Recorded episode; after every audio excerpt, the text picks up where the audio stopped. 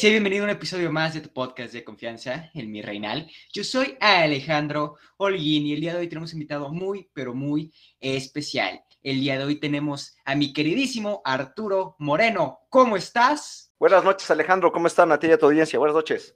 Muy bien, Arturo. Muy bien, gracias a Dios. Oye, pues Estamos muy contentos de tenerte el día de hoy en el Mi Reina. Bueno, hablando un poco para los que no conocen a Arturo, les voy a comentar un poco sobre él. Él es actualmente el coordinador de campaña para la presidencia del diputado Gabriel Cuadri, es el fundador de Datacratics, también está activamente en el Partido México Republicano, también es el fundador de Verum México. Entonces tenemos un súper personaje político el día de hoy, mis príncipes adorados.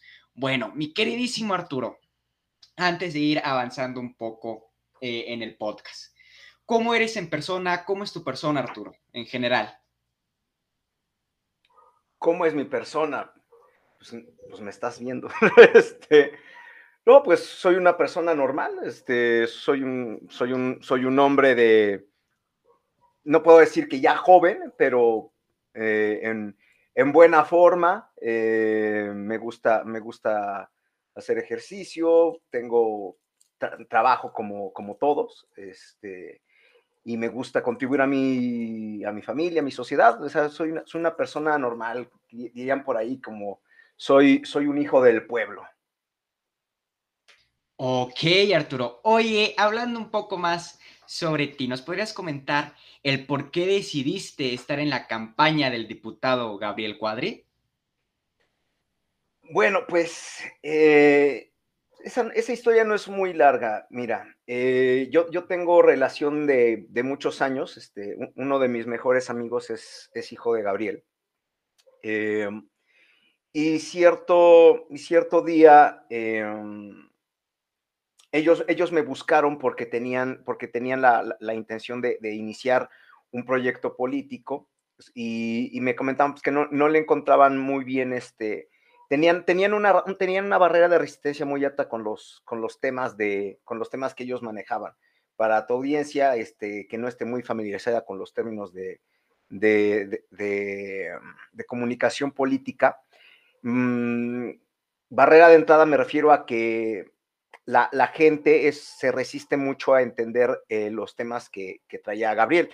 Eh, como ustedes, quienes lo ubiquen desde, desde hace 12 años que fue candidato a la presidencia por Nueva Alianza, pues él traía el tema este de la, ecología, del ambientalismo, y él está muy involucrado en esos temas. El, problema, el problema con este tipo de conversaciones, pues es que México es un país eh, Mm, que tiene una fuerte clase media, no obstante, el, un, porcentaje importante de la población pues, es pobre. Entonces, pues es un poco complicado decirle a, una persona que, que, anda en, que anda combi o que, o que se subió a un micro, decirle que, o alguien que se compró un, bocho, que se compró este, un pointercito que pues ya está un poco pasado de años, pues está medio cabrón decirle a esa gente, ¿sabes qué? Eres eres un asesino del planeta en potencia y decirle cosas así, pues te van a mandar a la chingada. Entonces, este, la resistencia que, genera en, que generaba en esos temas Gabriel era, era, era muy alta. Entonces, eh, en unas comidas, en unas conversaciones que tuvimos juntos, eh, los amigos, pues decíamos cuáles, cuáles son los temas que, con los que podríamos generar mucho interés alrededor de Gabriel. Y entonces se presentaron estos temas de, mm, ya, ya, ya, te has de imaginar, el, tema del aborto, el tema de, de, la situación esta provida, de, estas redes, de estas, este, de estas tribus urbanas, los, los temas, eh, cómo, están cómo están afectando a, los grupos transgénero, a, las mujeres verdaderas, eh, reales. Eh, y entonces yo, yo abiertamente le sugerí, junto con uno de sus hijos a Gabriel, pues le sugerí, ¿sabes qué? Creo que, y, es, y es, muy interesante porque en esos días se presentó el caso de este, de este, de este tipo que, que, que se, que se metió de, eh, de, nadador a competir con mujeres. Y, y es, es, es, un güey que, que, cuando competía como hombre tenía, era el, el lugar 24 de, en Estados Unidos. era, era, era, era un pobre don nadie y entonces se, se, se, literal se puso peluca, bueno, se dejó crecer el pelo y se, y se, y se, se, puso, se puso, se puso seno, senos y dijo que ya era señore o lo que sea eso, ¿no? Y, y ya mágicamente ganó el primer lugar. Y entonces, pues yo le enseñé, yo le enseñé eso a Gabriel y pues se, se súper enojó y dijo, esto está mal, cabrón. Entonces le hicimos un análisis, le enseñamos lo que estaba pasando en muchos lugares del mundo sobre estos temas. Y entonces él, él y, y, en es, y en esa coyuntura se presentó un tema en la, en la Cámara de Diputados en el que, pues sí, en el que eh, la, la, fracción parlamentaria de Morena se le ocurrió pre presentar una iniciativa para hablar de infancias trans. O sea, ni siquiera se metieron a hablar, o sea, de, de, de, de una... Regresamos del pequeño corte, mis queridos príncipes. sí, entonces eh, coincidió en esos días que una, una, un, un señor que, que actualmente se, se, se, identifica a sí mismo como, como diputada. Eh, por favor, no le quitemos el mérito. No, no, de hecho no puedo decir nombre. O sea, el, porque si lo hago, lo, me meto en pro, voy a meter en problemas a, al candidato. Entonces, este. La gente ya sabe quién es. Sí, sí, sí. Entonces, esta, esta persona. No, y sabes qué, quiero, quiero hacer un paréntesis sobre esto. O sea, eh, más, más, más allá de, la, de, los sesgos, de los sesgos que pudiéramos tener, eh, por lo menos esta persona sí, sí ya hizo el, o sea, la han diagnosticado, o sea, sí la, sí la diagnosticaron con, la, con disforia de género y que no puede, no puede vivir en, en la realidad como, como hombre, no puede, o sea, tiene un problema psicológico fuerte, entonces ya, ya se hizo operaciones y todo. Yo quisiera pensar que en esos términos, pues por lo menos sí, sí se vale y si quiere que le digan que es mujer, bueno, pues adelante. Donde el, el tema, y el tema ahí es donde, donde Gabriel y, y, otros coincidimos que está mal, es esta cosa de tipos que nada más se disfrazan, se ponen peluca, no se operan nada, y entonces dicen que son de género fluido y todas esas estupideces. O sea, de entrada ese era el, ese era el tema original, ¿no? Después sucedió que, que, estas, que, que esta diputada eh, trans y de, la bancada de Morena se le promovió una legislación para, para que niños pudieran mutilarse sin consentimiento de los, de los padres y para que pudieran este, mutilarse, ponerse senos y, o, o niñas, eh, niñas quitarse, señoritas, quitarse sus senos para, como para, para que se identifiquen como, lo que pasa es que toda esta gente cree que, estas, que, estas, que estos procedimientos creen que no tienen consecuencias psicológicas ni, ni, ni, en el cuerpo, de estar tomando hormonas, todo eso. Entonces es un desastre. Entonces nosotros le, le propusimos a Gabriel que hiciera, eh, que, com, que, combatiera públicamente estos, estos, estos temas y, y pum, o sea, se, se volvió, a, volvió a reventar la, la, palestra. O sea, la verdad es que Gabriel tiene esa, tiene esa, esa característica de que, de que puede ser, él, él puede ser capaz de incendiar el la, con, un tema pues capaz de incendiar, pero pues el tema debe ser polémico y debe ser popular. Ese, fue, fue el tema. Eso fue lo que, lo, lo que platicamos con él y le sugerí. Y pues afortunadamente nos, me hizo caso y pues, se, hizo, se hizo ultra famoso en, en, eso, en ese momento. Eh, entonces, posteriormente, pues ya te has de imaginar que pues este, lo, lo, de, lo, de, lo denunciaron sin justificación, sin ninguna sin, sin, sin ningún, sin, sin derecho, sin, lo, lo, demandaron ante la, ante la sala electoral del, del Poder Judicial, del Tribunal eh, del Poder Judicial Electoral de la Federación, que no tiene competencias para esto. Entonces es un, es un, es un, es, es un teatro esto, y lo que quieren hacer pues, es que se, es que pues Gabriel no pueda, no pueda competir, no pueda hablar, entonces lo tienen amarrado eh, y pues para esta gente pues es una victoria porque pues le cierran, le cierran la boca a, no nada más a Gabriel, o sea, si lo logran con hacer con un diputado que tiene inmunidad parlamentaria, pues lo pueden hacer contigo, lo pueden hacer conmigo. Entonces, así en resumen, eso fue lo que sucedió. Eh, y me, sé que me preguntaste cómo lo conocí, pero mejor me adelanté a platicarte cómo estuvo la cosa, ¿no? Ok, entonces mira, ya sabemos cómo conociste a Gabriel, el por qué y todo esto con esta persona. No vamos a decir nombres para evitarnos este, cosas. Eh, bueno, ahora, mi queridísimo Arturo, ¿cómo fue la fundación de Datacratics? Datacratics, vaya. Eh, fíjate que Datacratics tiene, tiene mucho tiempo, por lo menos ya tiene como cuatro años. Eh,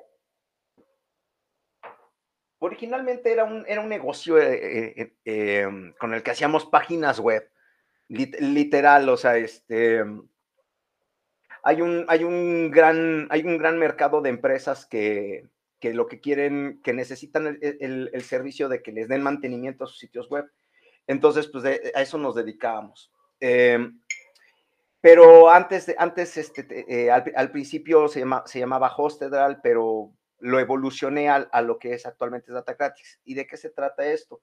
¿Cómo, cómo sucedió? Pues principalmente hace como un año mmm, yo estuve participando, me, invitaron a participar en unos foros eh, eh, de una organización que se llama eh, Va por México, o en ese, momento, en ese momento se, llamaba así por México, una cosa así. entonces yo entré y yo empecé a participar. Y entonces me, di, me di, yo fui muy activo, entraba a los spaces, a los lives, yo promoví, yo promoví la iniciativa. Mm, pero entonces sucedió que vinieron, la, vinieron las, unas elecciones intermedias, si recordarán, este, si todos recordarán, vinieron las elecciones intermedias de, de, de, hace un año. Sí, ¿no? Ahorita estamos en el cuarto año de... sí, 2021 fue, el año pasado. Fueron, fueron las intermedias, entonces es, eh, estuve promoviendo algunos candidatos, ahí anduve, y fue un desastre. O sea, eh, eh, estos, estos güeyes... Mm, estos güeyes presumen que les fue muy bien, pero les, pero les fue súper mal. Mm, o sea, nada más para, nada más para que, para que todos ustedes se imaginen cómo estuvo. Eh, el, PRI, el PRI recuperó muchísimos, muchísimas diputaciones, pero a costa del PAN.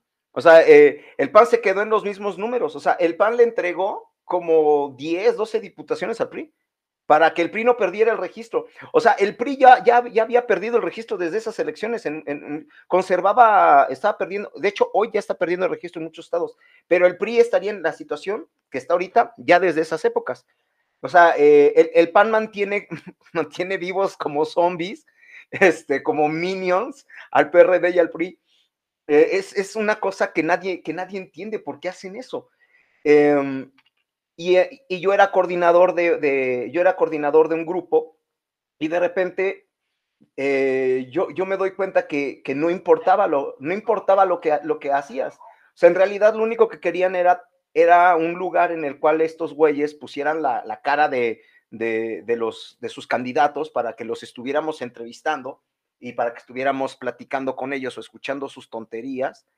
Este, Mm, ¿y cómo se llama?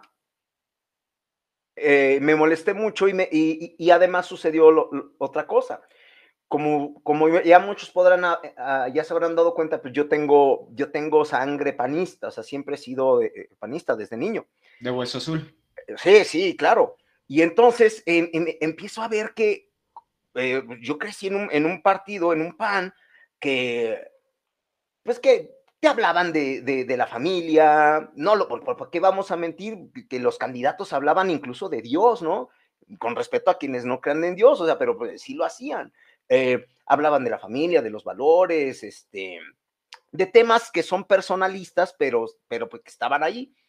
Y, y de repente, este, ahí, ahí vemos este, a un montón de gente que, como yo ya soy más grande que, que la media de tu, de tu audiencia, este, o sea, para que todos sepan de qué, de qué edad tengo, yo, yo tengo 38 años, entonces...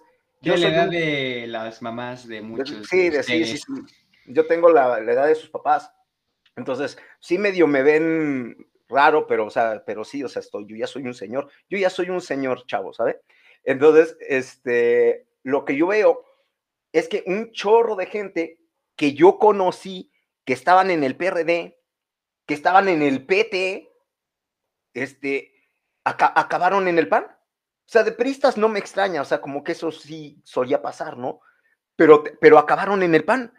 Y, empezaban a hablar de aborto, empezaban a hablar de género, empezaban a, promover eh, estas, como se, lo, que, lo que promueve este, este señor pelón Anaya, ya no es pelón, pero es pelón, eh, esta cosa de la renta básica universal. O sea, el ingreso básico universal. Ah, pues eso mismo es renta básica. O sea, literal, pues es este, su nombre elegante para decir regalar dinero. Entonces, eh, que, podríamos discutirlo en otro momento, este, yo, yo, yo puedo debatir el tema. Eh, pero, o sea, eran cosas que no me hacían sentido. Eh, entonces, me salí del partido y públicamente renuncié a mi militancia. Este, y además yo era adherente, ni siquiera era... Ah, esa es otra cosa que tenía el PAN. Tenía militantes de primera y militantes de segunda. O sea, sí, o sea, tú no podías militar en el PAN, entonces quedaron una figura de adherentes. Entonces, no, y, cerraron el padrón, no podías ir a inscribirte al partido y lo cerraron como 10 años. Entonces, era, e, e, era, es, es una basura el PAN actualmente. Entonces, ¿por qué, ¿por qué van a votar por estos güeyes? Entonces yo me salí, estaba muy enojado, y entonces eh, fue en estos tiempos cuando, cuando se, se, pusieron de moda estos güeyes, Laje, Javier Milei y Vox, todo esto se puso muy de moda. Em, la verdad, yo me, yo me sentí muy seducido por todo, por todo, esto, por, por, todo, lo, por todo el trabajo de, de, divulgación que hacen estos güeyes, que es de primera. Em, me encantó y me puse y, y, en y ese día decidí. Yo, ustedes sabrán que pues, yo, soy, yo, soy, yo soy mercadólogo de, de, pues de, mi trabajo siempre ha sido ese, ser mercadólogo. Llevo, llevaba 12 años dedicándome a eso. Y entonces de un día para otro decidí, dije, hoy voy a cambiar y, voy a ser filósofo. Así lo decidí. Y me, y me compré pues, todos los libros que ven allá atrás, ¿no? Entonces este, me puse a comprar libros y a leer a, a Hegel, a leer a, Voltaire, a, a, Jean-Jacques Rousseau, a, Nietzsche, me puse a leer a Marx, a, Kant, así me puse a leer, a leer, a leer. Entonces me volví filósofo. Eh, entonces, eventualmente, pues ya sucedió lo de, se presentaron oportunidades este, políticas en su momento porque tengo algunos contactos y les estaba platicando cosas que yo veía. Entonces me dijeron, oye, ¿por qué Arturo, por qué no haces una, por qué no haces una consultora en la que tú, en la que tú puedas asesorar a políticos, mm, los, les puedas dar consultoría en términos de temas diferentes? Eh, entonces empezamos a construir este, esta plataforma para, para, sobre todo para, con, las, con los siguientes objetivos. El primero es, es, hacer, es crear un sistema de, de, de, de pensamiento político basado en la verdad y no, y no en la narrativa, no en cuentas. Cuando usted escucha narrativas y, que la narrativa esto, la narrativa lo otro, básicamente son mentiras, o sea, son, son cuentos que les echan a ustedes. Entonces, cuando ustedes escuchen que un güey les habla de narrativas, pues es un vendedor, es un mentiroso. Entonces, este, yo diseñé un sistema con el cual hacer política a partir de la verdad. No quiere decir que no, sé que no, que no haya espacios para hacer omisiones de información a, conveniencia, pues de, qué se trata. Entonces, que les diga que la política se trata de, de, de, como dice el presidente, que es un arte honesto, que es para, no, no es cierto, la, la, política, eh, eh, la política es, en todo caso, es, es, es la ciencia de, de formar civilizaciones y, tú tienes que hacer lo que tienes que hacer para que eso suceda. Entonces, eh, empecé, a eh, empecé a hablarle a, a esta gente con la verdad y demostrarle con datos, ¿sabes qué? Tus consultores mentirosos, pues te están diciendo que, estas cosas del género jalan chido y te, y, te, y te, van a hacer más popular. Entonces, he convencido a muchos panistas de, eh, cierto nivel con mis, con mis informes, con mis reportes, y ellos han, los han leído y, se dieron cuenta de la mentira y de la trampa. Dirían, oye, pero todo mundo habla del género, habla de estas mamadas ahora. No, o sea, eso ustedes lo ven en los medios, pero observen ustedes qué pasa en la, en la, en la, tierra, en, los, en las elecciones. El PAN, el, PAN, el PAN y el PRI ya perdieron dos estados. O sea, los 12 que tenían ya los perdieron. O sea, hoy Morena tiene 20, 20 estados de la República, controlan el 60% de la población ya. Entonces. Eh, Específicamente 24 estados actualmente. O sea, 20 más los que ya tenían. Sí, sí, sí. Morena ya se llevó todo, pero ¿por qué? Porque Morena eh, eh, está pensando en lo que de verdad le importa a la gente, nos guste o no nos guste, es la verdad. O sea, y eso es lo que les venden como en términos de política. Y estos güeyes andan, y el PAN y el PRI, estos estúpidos, se la pasan hablando de abortos, de género, de, de violencia de género. El, el gobierno, el régimen, habla de esos temas también, pero ellos tienen el poder. O sea, a ellos no les afecta. Morena no hablaba de estas cositas cuando estaban haciendo elecciones. Y, en elecciones no hablan de estas estupideces. Pero bueno, regresando al tema de Datacratics. Eh, entonces, mmm, empecé a, vender estos, estos servicios y, entonces gente como Gabriel Cuad y como otros más les, les gusta el, el, trabajo que hacemos en Datacratics porque se dan cuenta de que nosotros eh, les explicamos la realidad política como es, con la verdad. Entonces, eh, no les, primero no mentimos. Entonces, el, ese es el, punto número uno. El punto número dos es que eh, el problema es que la política está llena de gente que no tiene capacidad eh, de pensamiento ni capacidad política. Entonces, solamente hay dos tipos de, gente que metida en la política. Básicamente, para que se la noten esta. Todos los que, mm, todos los que son primos, hijos, sobrinos, hijos del compadre, de, gente que ya tiene poder o que, o que, está, o que están vinculados a, a, sectores empresariales o sindicales fuertes. O sea, la gente nice. Muchos, muchos de, de eh, son de ese, de, que te han de escuchar, han de estar en ese sector, no se enojen. Eh, no tiene nada de malo, solamente lo estoy diciendo. Ahorita te van a funar, Arturo, te van a decir. Ay, bueno, usando no importa, sí, sí, pero, o sea, ni, ni, ni, modo, ni modo que, ni modo que digan, ay, no, mi papá no es mi papá. Pues sí, güey, o sea, se, dice, se, dice y no se, se dice y no se pasa nada, güey. Eh, y segundo, como, eh, eh, ¿cuál, es, ¿cuál es el otro tipo de persona? Y sobre todo son gente joven, insisto. Son estas personas que se dedican a repartir gorritas y que, y que reparten pepsilindros y, y, organizan los, los eventos multitudinarios regalando frutsis y tortas. Y esos van a, for, van a querer Saludos, estar ahí formándose. te estás haciendo lo mismo con el truco de, del diputado de Morena. Estás, así, así, perdón que lo diga, pero pequeña interrupción, güey. O sea, Así parece Gerardo, güey, así de toma tu boletito para el relevo generacional, güey. O sea, al Chile sí, sí, Gerardo, y no me dejarás mentir, güey. Sí. Pero pues tampoco es culpa de Gerardo, o sea, es, así es como, ese es el estatus de las cosas y así es como han funcionado. Después platicamos por qué. Pero entonces, el, ese, es el, ese es el segundo pilar de la idea que tengo de Datacratics, que es formar jóvenes en, en, conocimiento de ciencia política. Al menos, ya no hablemos de filosofía política, pero explicarles, no es, es, explicarles cómo funciona el Estado, es explicarles cómo funcionan las políticas, cómo se hacen las negociaciones y, y, y, acercarle esta información a la gente entre más joven, mejor. Y que sepan cómo es y que lo comuniquen de verdad cómo es. O sea, ¿por qué van, por qué van con las personas y les mienten y les dicen que, que, que, que, se preocupan por ellos, no, o sea, que digan la verdad, o sea, para que nosotros podamos conseguir que esta pinche calle esté alumbrada, necesitamos hacer estas cosas, pues hay que decirlo. Y, entonces después resolvemos en términos éticos y morales por qué está mal, pero hay que, hay que decirlo. O sea, el problema es que de verdad tienen las personas, eso, esas, esa es la verdadera política. Por eso les digo, todos ustedes que están ahí hablando de esas mamadas del género, que hablan con sus pronombres pendejos, con, todas, con todo el respeto que me merecen, son idiotas. Cuando mientras ustedes hablan de todas esas cosas y mientras siguen matando mujeres porque ya no hay policías, porque las policías ya no pueden perseguir a los, a los asesinos, a los violadores, porque los derechos humanos de los, de los pinches narcos y de, se violan, entonces mientras, y ustedes siguen discutiendo mamadas. O sea, es que esa es la verdad y por eso Morena arrasa en las elecciones. Es que esa es la verdad.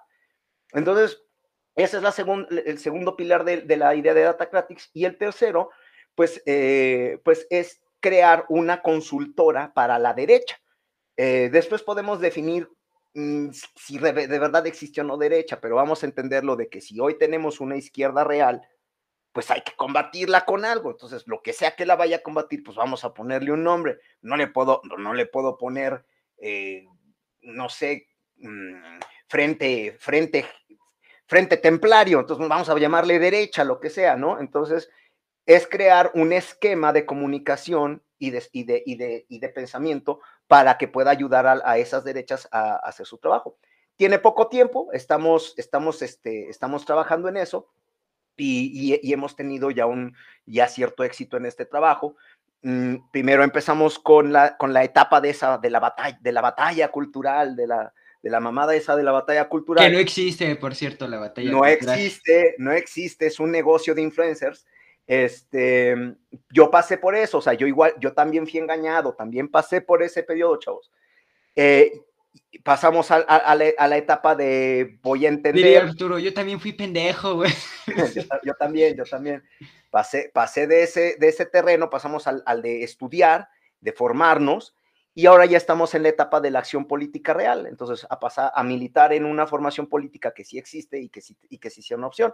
Y pues Datacratics está, está trabajando en esto. Eh, y pues de una vez se los digo, o sea, si quien quiera acercarnos con sus diputados de distrito, locales, eh, regidores, o sea, porque, y ese es el otro problema que, que todas las consultoras tienen. Las consultoras solamente quieren trabajar con senadores y solo quieren trabajar con diputados federales. Entonces, en pocas palabras, los diputados locales son unos mugrosos y los regidores son más mugrosos que esos. Sea, entonces así no, así no se hace nada y entonces seguimos haciendo política como se ha hecho durante los últimos 100 años. Entonces, qué hueva. Entonces, es, ese, ese, eh, así más o menos fue como eh, le dimos forma a Datacratics y pues eso nos llevó a otros terrenos. Ok, Arturo, pues mira, súper bien, está súper interesante todo esto que dices. Ahora, eh, después de Datacratics, yo creo que hay un proyecto muy padre que estoy colaborando ahorita contigo, que es Vero. ¿Nos podrías hablar un poco sobre eso? Ah, mira, ese proyecto está bien bonito. Mm, verán, hace como hace un momento dije que existe uno de los pilares de la idea de Datacratics, que era trabajar con, eh, en formar jóvenes lo más, lo más rápido posible. Trabajar, formar jóvenes en política lo más rápido posible. ¿Por qué surge esta inquietud? quien ya, quien esté trabajando actualmente en, alguna juventud del PRI o que ya esté metido en, acción juvenil del PAN, les voy, les voy, a, y los que no sepan, bueno, los primeros me van, a, me van a dar la razón porque así es, y los demás pues escuchen cómo funciona. Ustedes van y, tratan de inscribirse. Eh, entonces, ustedes como no son mayores de edad no pueden formar parte de una, de una asociación política como tal. Entonces los partidos tienen una especie como de clubs chiquitos para niños. Entonces, lo que hacen estos clubs es que les eh, reciben, reciben jovencitos entre 16 y 18 años y, los, y les empiezan a dar una especie de formación. Pero eh, lo único que hacen es darles, un, darles como catequismos, así como, eh, pero pues, para catequismo, pues me quedo con el que me da la iglesia, ¿para qué quiero eso que me den algo así en política? Entonces les, les dicen básicamente que el PRI son los malos. Ahora, ahora es un desmadre, porque ahora como el PRI, diré cómo el PAN puede decir si están aliados con estos güeyes. Pues yo, yo estuve en acción juvenil cuando esto pasaba. El PRI son irresponsables, son malos, son... Que, pequeño paréntesis, yo estuve en Acción Juvenil un pequeño tiempo y decían, Morena son los malos. Son los, así dicen, son, son los malos son irresponsables, son, son no saben de, administración pública. Eh, ok, entonces esto es, esto es correcto, güey. ¿Tú me vas a enseñar de, administración pública entonces? No, te voy a dar una gorra y una banderita, ten, y, y, cuando tengamos eventos políticos vas a ir con tu banderita y tu gorrita y tu matraca, güey, porque Y tu matraca, ¿no? Ajá, güey, no, no mames, eh, tu silbatito, o sea, te dan tu starter kick de, güey, panista, panista starter kick en este caso. aquí pan, eh, ah, acción juvenil, güey, y tu playera blanca con, acción juvenil y tu banderita, güey. Eh, eso es lo primero. Entonces, vamos, vamos a ponerlos. Para eso te alcanza si tú eres chavo tienes medio, eres, tienes medio contactillos, vamos a decirlo así. Entonces, eh, o sea, eres bien. En general, si te ven mugroso, no te van a recibir. O sea, ni te abren la puerta. O sea, si, si, eres, si, eres, si estás medio, medio prietzican como, como su servidor, eh, no, te van a, no te van a recibir. O sea, no. Eso es, eso es para, para chavos bien, güey, ¿vale? Entonces, Chavitos bien como este, nosotros, mis principios. Ándale, ándale, ándale. Chavos bien. Eh, pero si no, ni te reciben. Entonces vamos a decir que pasas ese filtro y ahí estás. Y entonces después ven qué habilidades tienen. En general se fijan en una cosa, que sepas hablar. Entonces, sabes hablar y entonces te meten a cursos de a concursos y cursos de oratoria. Entonces te eh, empiezas a participar en eso, pero es puro bullshit porque no hay formación. O sea, toda la formación es aplicativa, es técnica, es a partir de habilidades que a lo mejor tú ya tenías y entonces te dan diplomacillos, te dan reconocimientos. o sea, eh, vamos a decir que el sistema fue exitoso durante muchos años, pero cuando tú, pero observen ustedes en la televisión, y esta es la consecuencia última de todo esto que les estoy diciendo.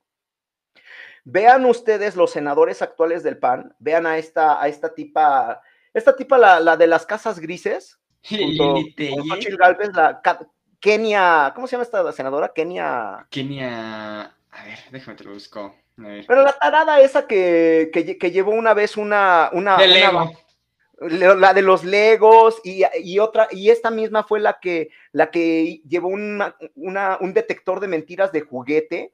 O sea, o sea, literal, una máquina que... Es que, se están dando, hay un quien vive con eso entre Xochitl Galvez, Lili Telle. Son unos, son, porque son estúpidos. O sea, eh, eh, o sea en, serio. Kenia López. Kenia López. Entonces, no, no en general, la habla como niña. Es una estúpida.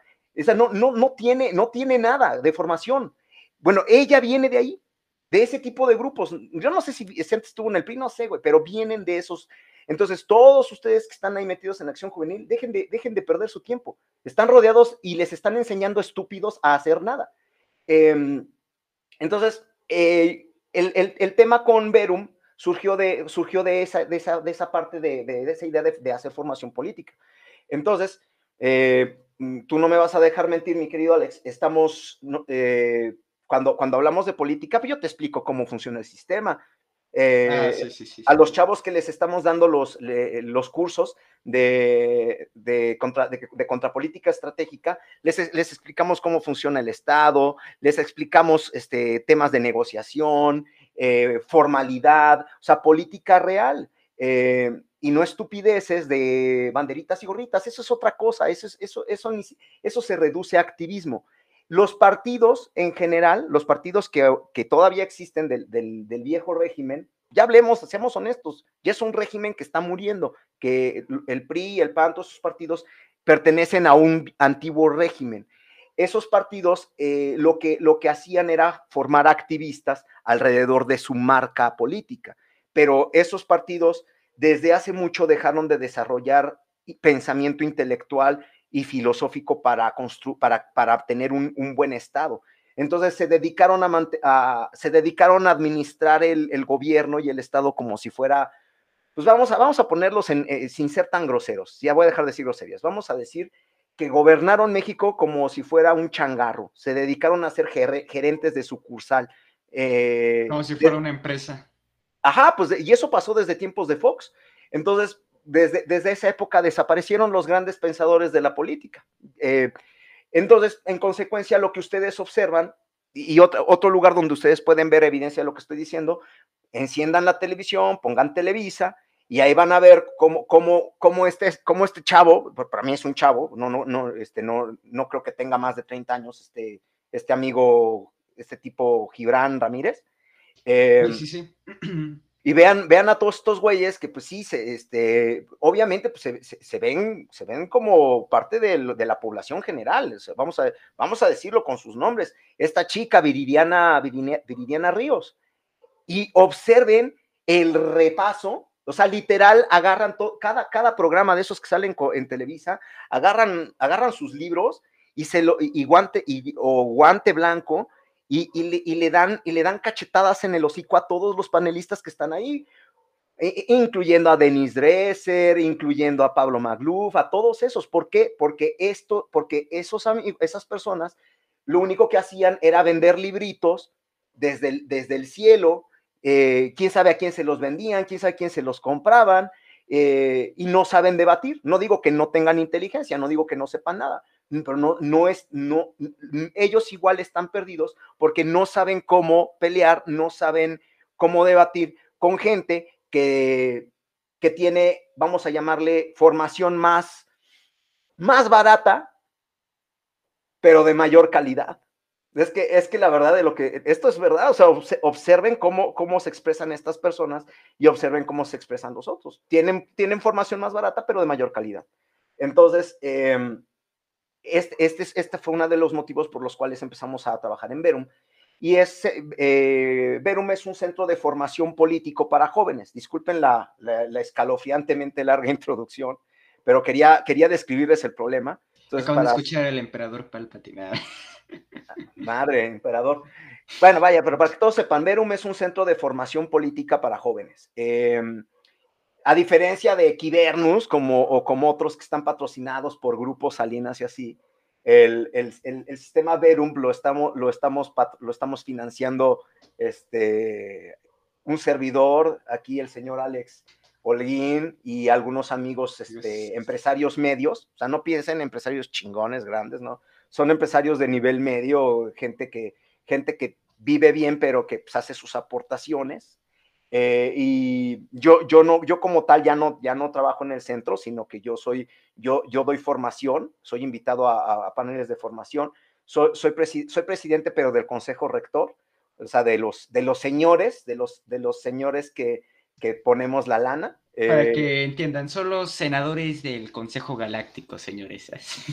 Somos unos señores que gastamos nuestro dinero en esto y pues este, esperamos que, que se forme gente diría el Chicharito Hernández, gente que cree, que se cree cosas, que se crea cosas chingonas. Cosas chingonas. Ándale, algo así. Imagina cosas chingonas. se imagine cosas chingonas. Eso es lo que estamos haciendo. Eh, les enseñamos política real.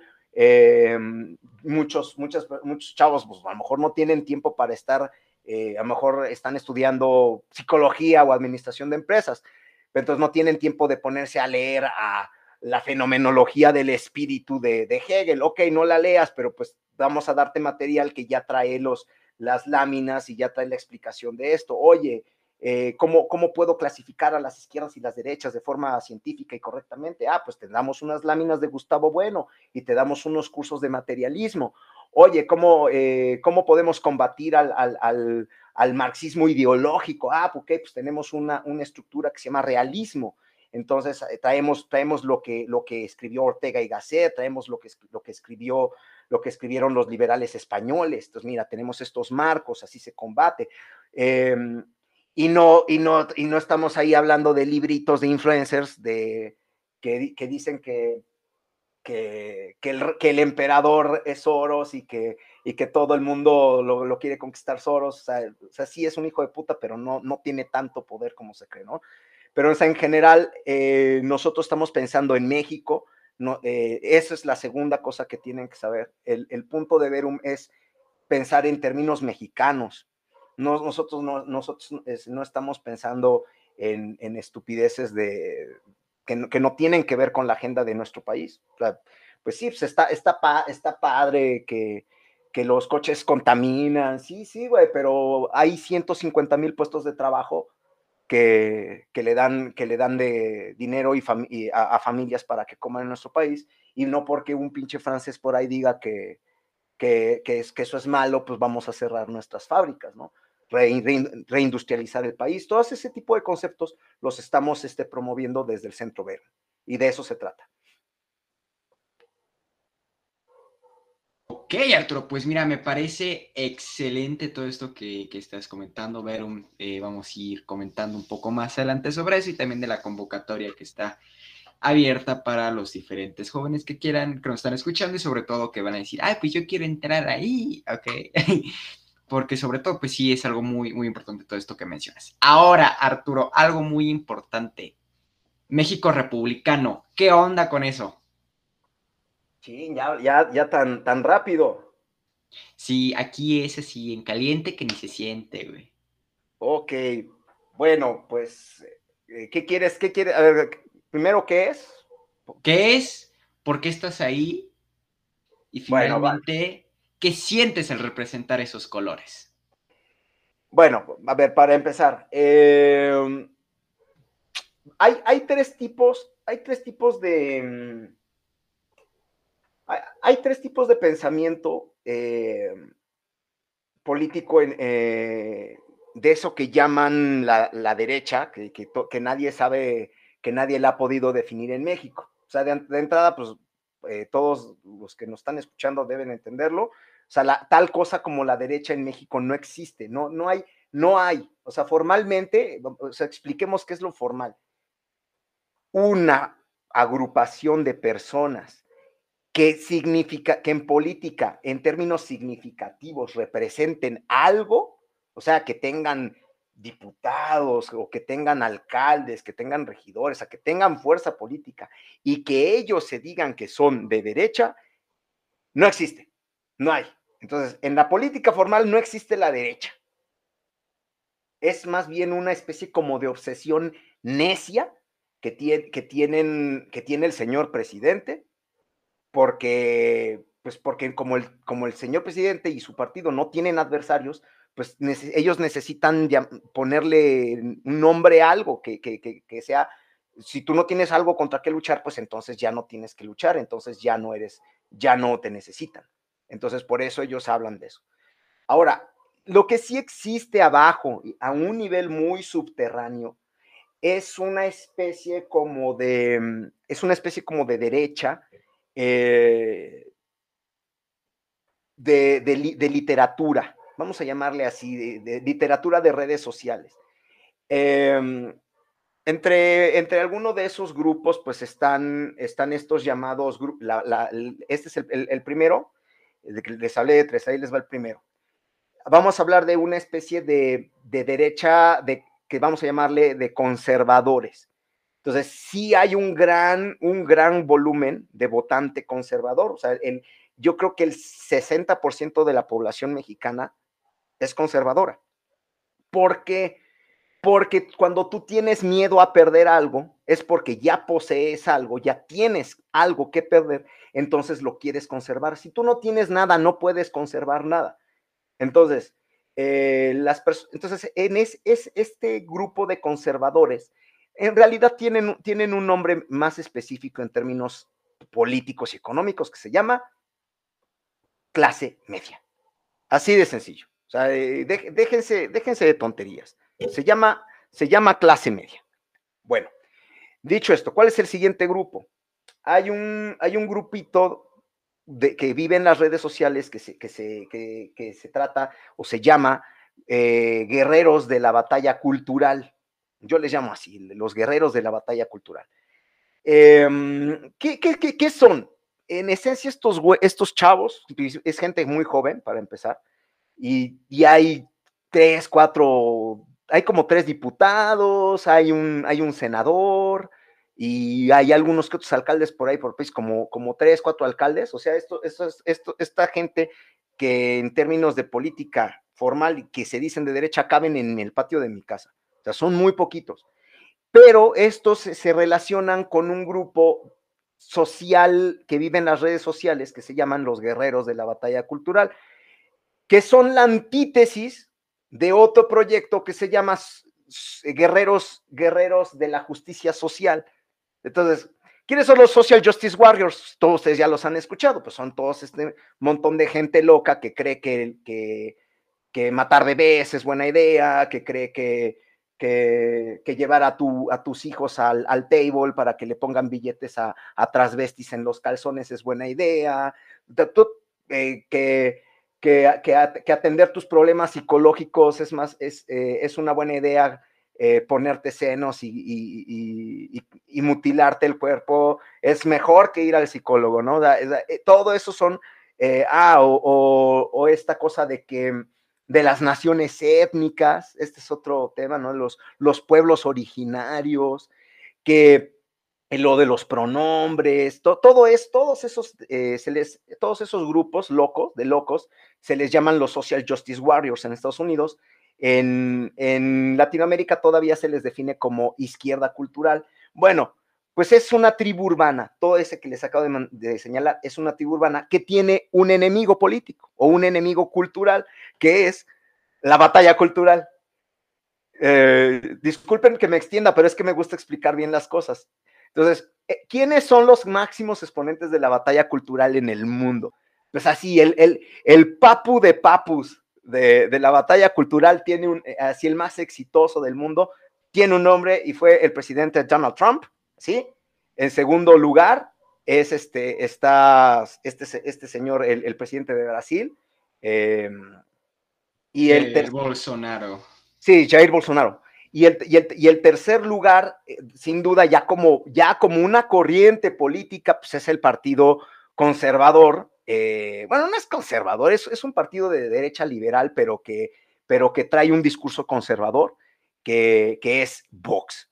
Entonces, o sea, estos son los únicos ejemplos exitosos. Bueno, y en Polonia creo que ya también, este, y está Víctor Orban, por cierto, también. O sea, estos, pero podrán ver que son bien poquitos. O sea, no, no, no crean que hay demasiados. O sea, es un movimiento incipiente, pero eso es en términos políticos, pero ya en términos de la realidad, ya en, en las redes sociales, todo eso, pues vamos a poner los nombres más famosos de sus influencers, sus, sus, sus rockstars. Pues está el señor Agustín Laje, que merece todo mi respeto.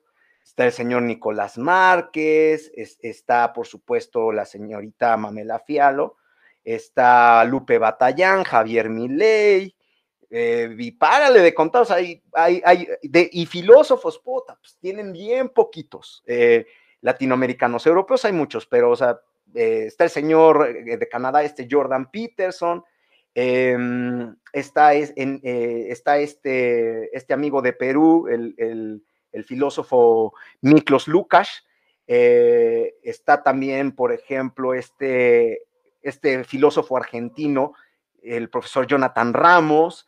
Eh, hay otro señor que vive en Canadá, pero que creo que es peruano igual, se llama el doctor Pablo Muñoz. O sea, estos, estos como que son los, los máximos exponentes. Pero en México nada más no jalan. O sea, lo que pasa es que vienen, ellos vienen a México, hacen sus conferencias, venden sus libros, les va chingón y se van. este, pero en México. Agarran pues sus cositas y se van, ¿verdad, señor? Pues, pues, pues, ellos, pero pues se van a su país, pues ¿por qué se van a quedar acá, güey, no? Pero, pero nomás en México no pega, o sea, no jala, no, no levanta ese tema, pero es, pero lo que pasa es que hay un estudio muy pobre de la, de, la política mexicana. No entienden la política mexicana, es muy, es, no, no es compatible con estos temas. O sea, ya dejen de hacerle a la mamada, no funciona. Entonces, ¿quiénes en México son los, los líderes de la batallita cultural? Ya es que, que ya aquí ya evolucioné mi disertación, yo ahora ya le pongo mi nombre, la batallita cultural. Pues este, tenemos ahí a la diputada Elsa Méndez, este, que creo que es de, ¿de qué estado es? Creo, creo que es de Nuevo León, no sé. Creo que sí. Está este. déjame, lo, te lo confirmo. Ajá, pero para no decir, o sea, digamos que, o sea, fíjense, o sea, sé más de los de Argentina, de los de Perú, del, o sea, sé más de ellos que de los de México. Que ella está en política formal, pero pues es un exponente, ¿no? Y ahí está, hay que mencionarla, hay que ser justos con, con el universo. Eh, es, Querétaro. Es de Querétaro, ah, mira, qué, qué interesante. Está este, este amigo que tuve hace poco el gusto de debatir con él, con el, el exdiputado de Nuevo León, Carlos Leal. Em, tuve, tuve, un, tuve un encuentro ahí sobre cuando, cuando Cuadri le dio un beso a María Clemente. este, pues nosotros le, le contestamos a Carlos Leal. Ajá. Y parece, o sea, él pensó que yo, bueno, yo creo que dijo, ay, me están aplaudiendo porque contestó así súper bien. No, sí, estoy de acuerdo con ustedes. O sea, no entendió el. No, bueno, pero a ver, vamos a, o sea, a ver, el, el, señor Carlos Leal, el amigo Carlos Leal, no tengo el gusto de conocerlo en persona, eh, ha gastado su lana y su tiempo en, en, construir, creemos que es un partido que quieren levantar allá en Nuevo León. Eh, yo creo que este no es el lugar apropiado para dar mi opinión sobre eso, solamente les platico. Eh, él, es, él es un otro exponente de la, de la batalla, de la batallita cultural. No obstante, quiero, quiero dejar en claro que él, por lo menos, sí está haciendo un partido político. O sea, él ya está, él ya está haciendo política. Em, de ahí, ¿quién más? Eh, y están estos, estos amigos de, esto, pues es que sí tengo que decir, son chavos, o sea, eh, no, es que en serio, yo ya soy, ya soy un señor, o sea, hay un grupo... no han panzado en, en No han panzado, sí, sí, sí. Lo pasa yo no tengo, güey. Este, no, hay, hay, hay, un, hay un grupo de chavos que se llama sublevados. Eh, y este grupo de los sublevados, pues allá anda. Yo les digo los divididos. Sí, es que tienen, tienen muchas, muchos porque, pero no es culpa de ellos, no es que sean mensos, no es que no, no es que no puedan mantener su organización. Lo que pasa es que no existe la derecha y no existe menos la derecha cultural. Es una necedad de ellos de querer hacer política en torno a ese tema. Lo que pasa es que todos tenemos claras esas definiciones personales, ya las tenemos. Tenemos muchas cosas en común y demasiadas como para hablar de eso. Entonces, en ese, en ese recorrido, eh, eh, ahí, queda esa batallita cultural. Em, y ahí entonces ya se presenta qué es lo que realmente se está haciendo en política. Y ahí, por, e, eso, discúlpenme igual la, explicación larga. Está, está el trabajo de, una derecha política que por un lado está Creemos, que ya formalmente está haciendo asambleas hasta donde sé, y, es, y organizó su propia convención conservadora, pues, a ver cómo les va. Yo, yo no, no, la verdad no voy a ir, este, porque estoy enfocándome en, la otra, que, que, viene de Estados Unidos. Es CPAC. CPAC, que ahorita platicamos de eso. Entonces, en ese camino, de, o sea, yo, yo, platiqué con todos ellos, este, vaya, tengo una muy buena relación con Raúl Tortolero, que es otro de los exponentes de la, de la batalla cultural, eh, que yo le he dicho que eso no jala, pero pues a él le gusta ese pedo y pues está bien, lo respeto y lo quiero. Ah, dice Raúl, el, porque editamos un podcast donde él sale. Ah, ya, ya lo tuviste acá. No, o sea, me refiero que editamos un podcast para ti, Arturo, ¿lo recuerdas? Ah, no, pues te paso, sí, déjale, digo, le paso, te paso su contacto. Y no, a lo que me refiero es que ya lo tuve, bueno, ya lo escuché muy bien a, Raúl y por eso mi comentario es de ah, que ya, ya, ya, ya. se me hace muy, muy, muy, muy, chistoso. Y Carlos como decía, mañana hablamos, Raúl, mañana hablamos. Y No, pero es ah". que, es que Raúl, Raúl sí tiene una formación académica muy, muy, muy importante. Él sí tiene formación, él sí es, él sí, él es filósofo. O sea, yo, eh, para lo, que yo hice fue una ocurrencia, o sea, se, me ocurrió ser filósofo, no, este güey sí estudió eso. O sea, eh, y, luego pasa mucho con Raúl que se extiende mucho en, términos académicos, o sea, es, eh, o sea, más bien a veces somos, a veces nos falta formación para escuchar a la gente que, que le invirtió en eso. Pero, pero sí, o sea, él, él, es un exponente de la batalla cultural. Es más, es más, yo a él le puedo respetar eso porque además él ya ha publicado libros. De hecho, actualmente lo han, él está publicando, él está promocionando su libro y ya lo, y ya lo censuraron en dos universidades. O sea, yo creo que de, de todos esos de la batallita cultural, el único que realmente puede, lo puedo respetar de, en, términos de eso, es a, es a este señor Raúl Tortolero también, eh, también está este cuate de, sublevados, Mario Fernández, eh, que, no, no sé bien cómo opera él eso, pero él actualmente, de hecho, él, él ahorita está operando y ganó, y ganó en Hidalgo, él, él, apoyó a Morena ahí en Hidalgo, este, y muchos se enojaron, pero se enojan, se enojan en términos eh, de tribu urbana, o sea, no, no, no, no entienden, o sea, dicen, es que se fue con Morena, pero es que la oposición no te, tampoco te da mucho de, qué hacer. O sea, cuando sus exponentes eh, traen los temas que están en contra de tu agenda, si tú eres conservador y si Morena te da eso, pues te vas a ir a Morena. O sea, e, es que, es que en serio, eh, la política mexicana no funciona como, como creíamos que funcionaba. Pero bueno, entonces ahí queda entonces la, única, y yo lo voy a decir así, la única opción auténticamente eficaz y real de poder construir un sistema de, un sistema político republicano. Y, yo, ya no, si te das cuenta, yo ya, yo ya me ruso utilizar un poco esta, esta, meta, esta metacategoría de, derecha, pero sí, vamos a decirlo, o sea, eh, si, nosotros eventualmente vamos a combatir a la izquierda real, aclarándolo, o sea, si lo vamos a hacer, entonces eventualmente nos vamos a tener que definir como la, como la derecha y nos van a entender a nosotros como la derecha. Entonces, ¿dónde está ese lugar? ¿Cuál es ese lugar? Se llama México Republicano, el movimiento México Republicano, del cual yo formo parte desde hace, desde hace unos siete, ocho meses. Em, yo, yo conocí, estuvo bien chistoso, un, día me, eh, un día me puse a filosofar en Twitter con, con, este, pues, con señores, ¿no? Este, y me, Cosas de señores, güey, filosofar en Twitter. Sí, sí, sí, pues así es Twitter, güey. Entonces me, pasó algo bien chistoso. Un, día me, un día me puse ahí a discutir con un señor que se llama, se apellida Medina Mora, que es, que, eh, que es, hijo, que es hijo de Daniel Medina Mora, si no me equivoco. Creo que se llama Gustavo, algo así este güey. Es editor, de la, es editor de la revista Nexus, por cierto, me invitó a, que, publiquemos algo en Nexus. Em, bueno, en, eso, en esas fechas, eh, pues ahí en la conversación, no sé cómo terminó, pero conocí un señor que se llama este, Juan Iván Peña. Y, yo empecé, y, pues empecé a intercambiar tweets con él y, yo quedé muy impresionado. Y, si ustedes, si ustedes, eh, casi siempre a todos ustedes les va a pasar esto. Cada vez que hablen con alguien que trae estos temas de la derecha y que la batallita cultural, van a quedar muy impresionados. Porque, ¿Por qué? Pues porque en, porque en la política formal está llena de imbéciles, que no, que, que lo único que hacen es comprar los libros de Denise Dresser y de, y de Mariano Schettino, y ya se creen intelectuales con eso y se sienten, este, se sienten los seres más brillantes del mundo, porque, porque leen libros de plagiadores, por cierto.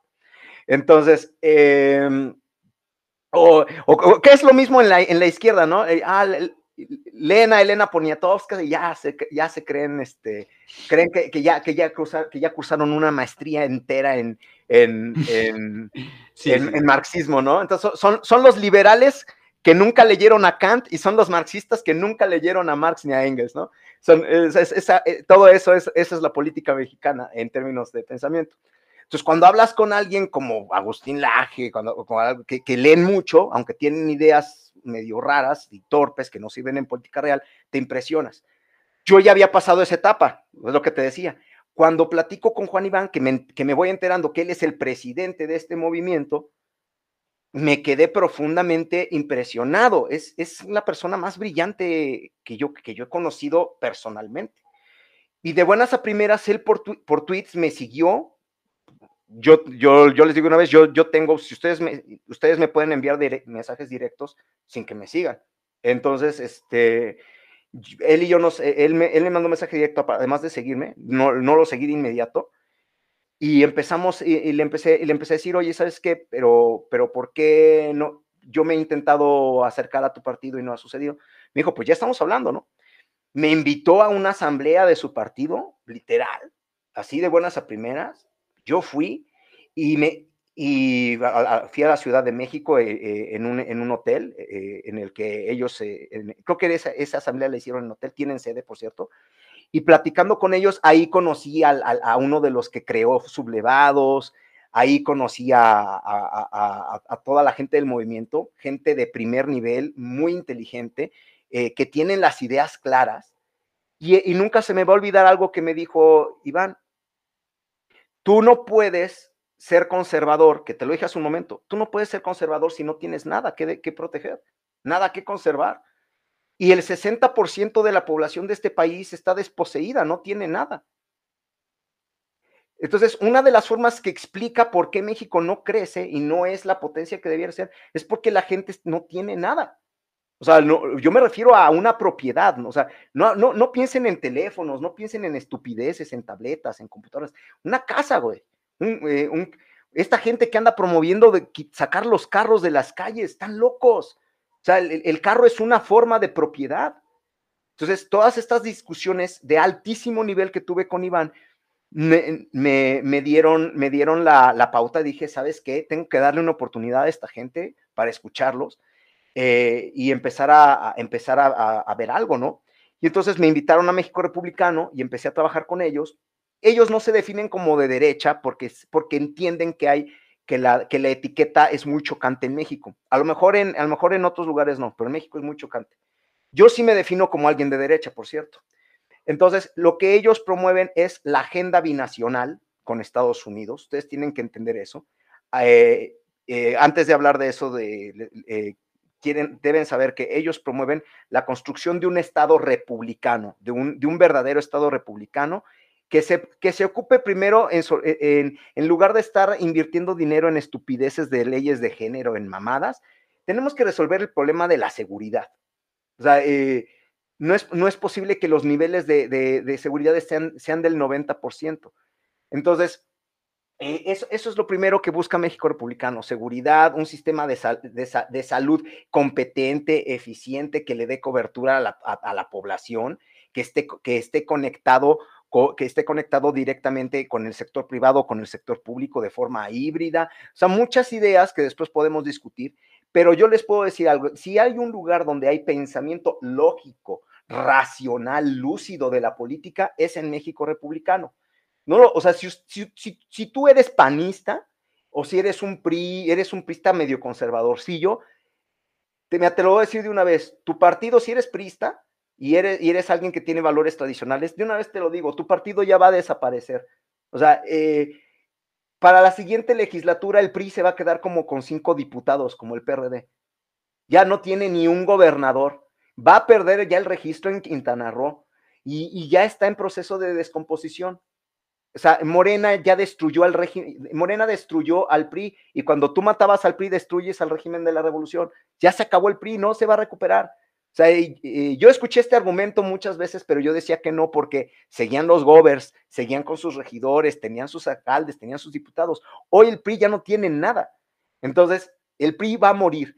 Si tú eres del PRD, pues discúlpame, no, no sé qué haces escuchando, Alex, y si estás aquí, pues este, pues ya, tú ya sabes que tú ya no existes. Ahorita te damos una torta para que comas, no te preocupes. Vale, sí, te damos tu torta, güey. Y si, y, si, y si tú eres, que yo creo que aquí hay más chicos que, que, que que están eh, con el pan en el corazón, piensen que el, que, el, que el, pan se va a empezar a llenar de todos los expristas, que, que, se no, que no se vayan a Morena y que no se vayan a, a Movimiento Ciudadano.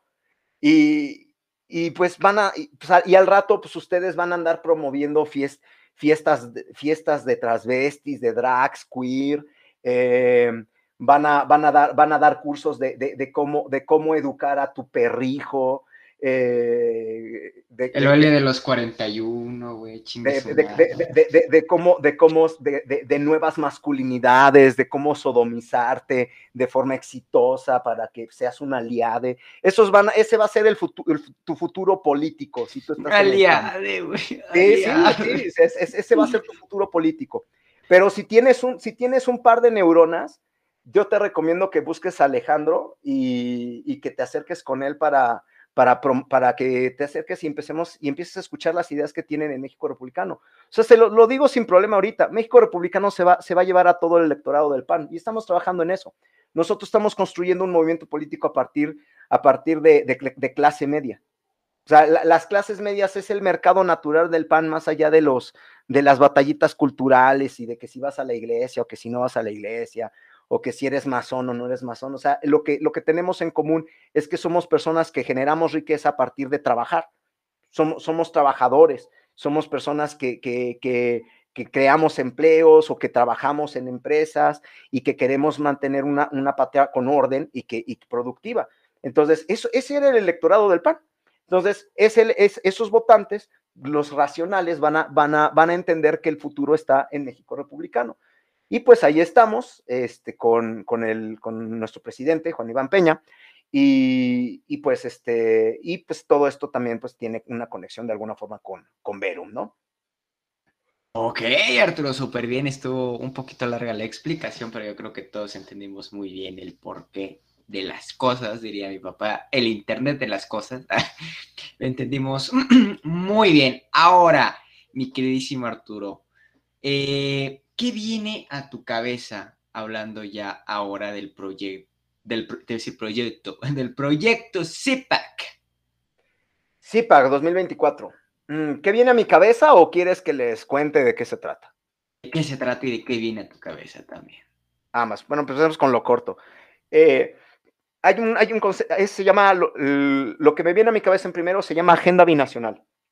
A ver, eh, sí, eh, busquen, busquen este, el, la liga o hay que ponérselas en la descripción de, de, en algún lugar. Este, hay que ponernos de acuerdo cómo les hacemos llegar a todos el enlace. Aparecerá en la cajita de descripción del podcast. Ok, bueno, eh, CIPAC es la, es, la es la convención de partidos eh, conservadores americanos. Entonces, este, creo que, creo que, eso, creo que esas son las siglas.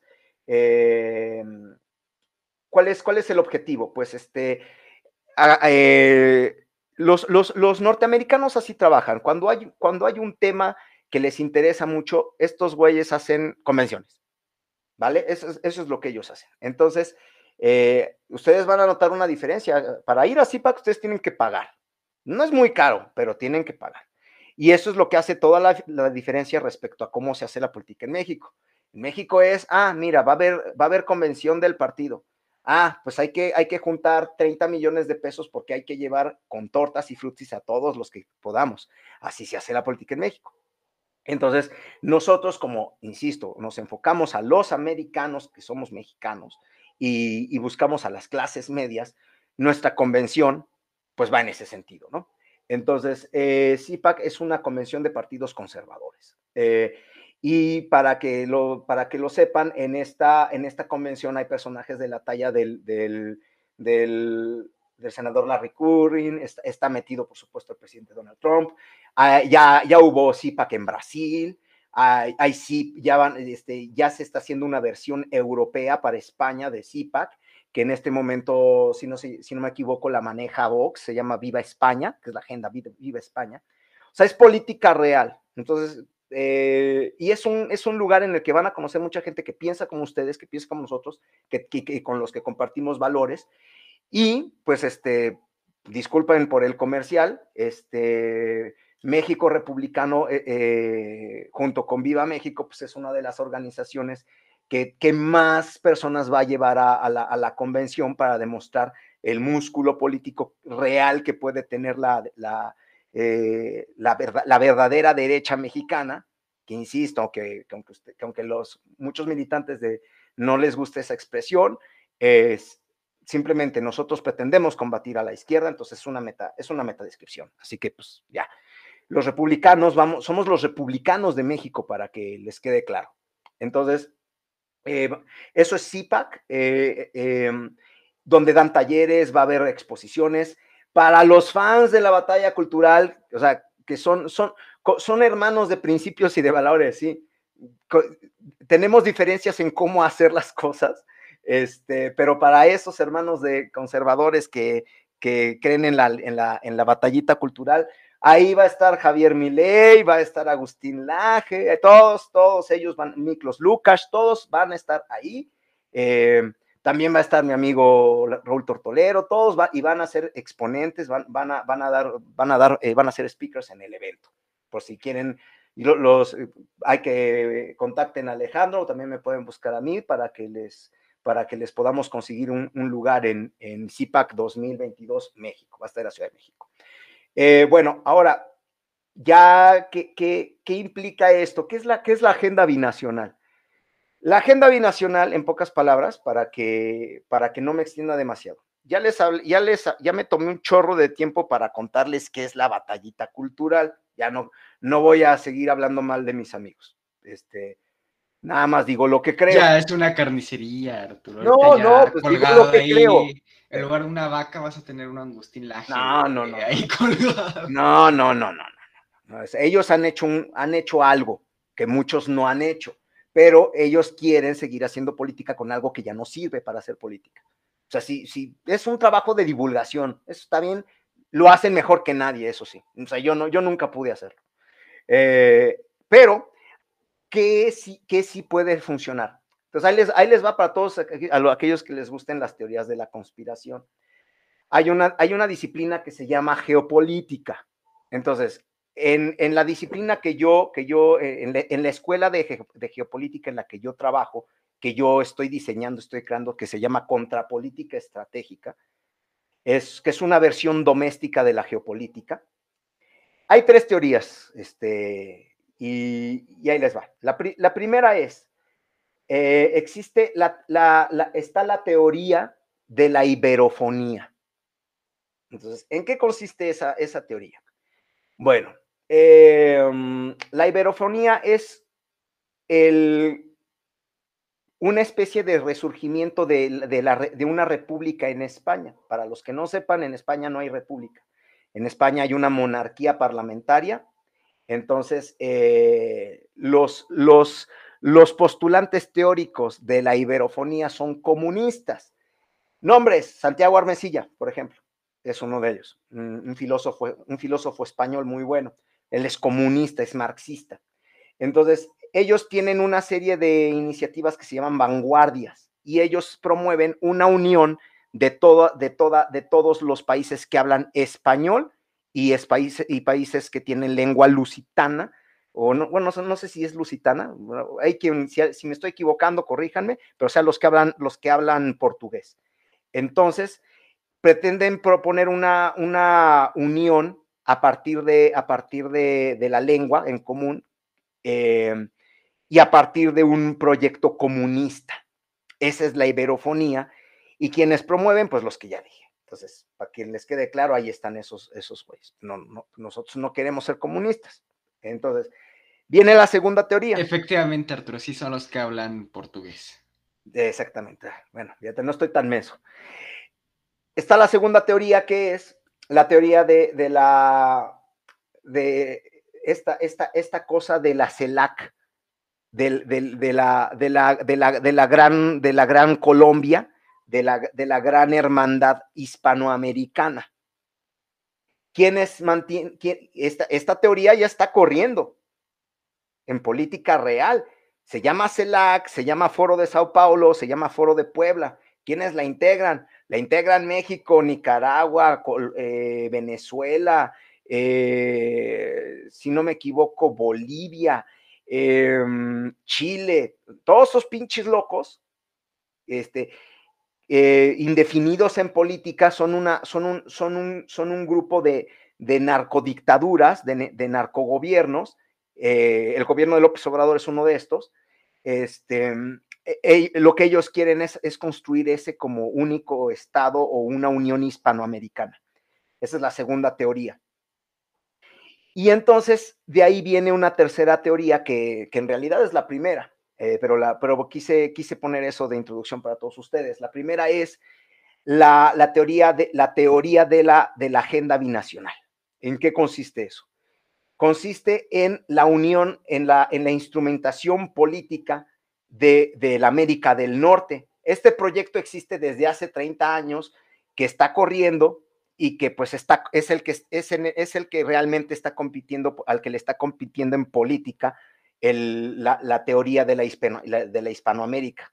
Este, ¿Por qué? Porque nosotros tenemos una integración económica total ya con Estados Unidos, que es el TEMEC o el, o el anterior NAFTA. Este, entonces, ¿qué es lo, es lo que queremos hacer? Este, ¿Qué es lo que queremos hacer?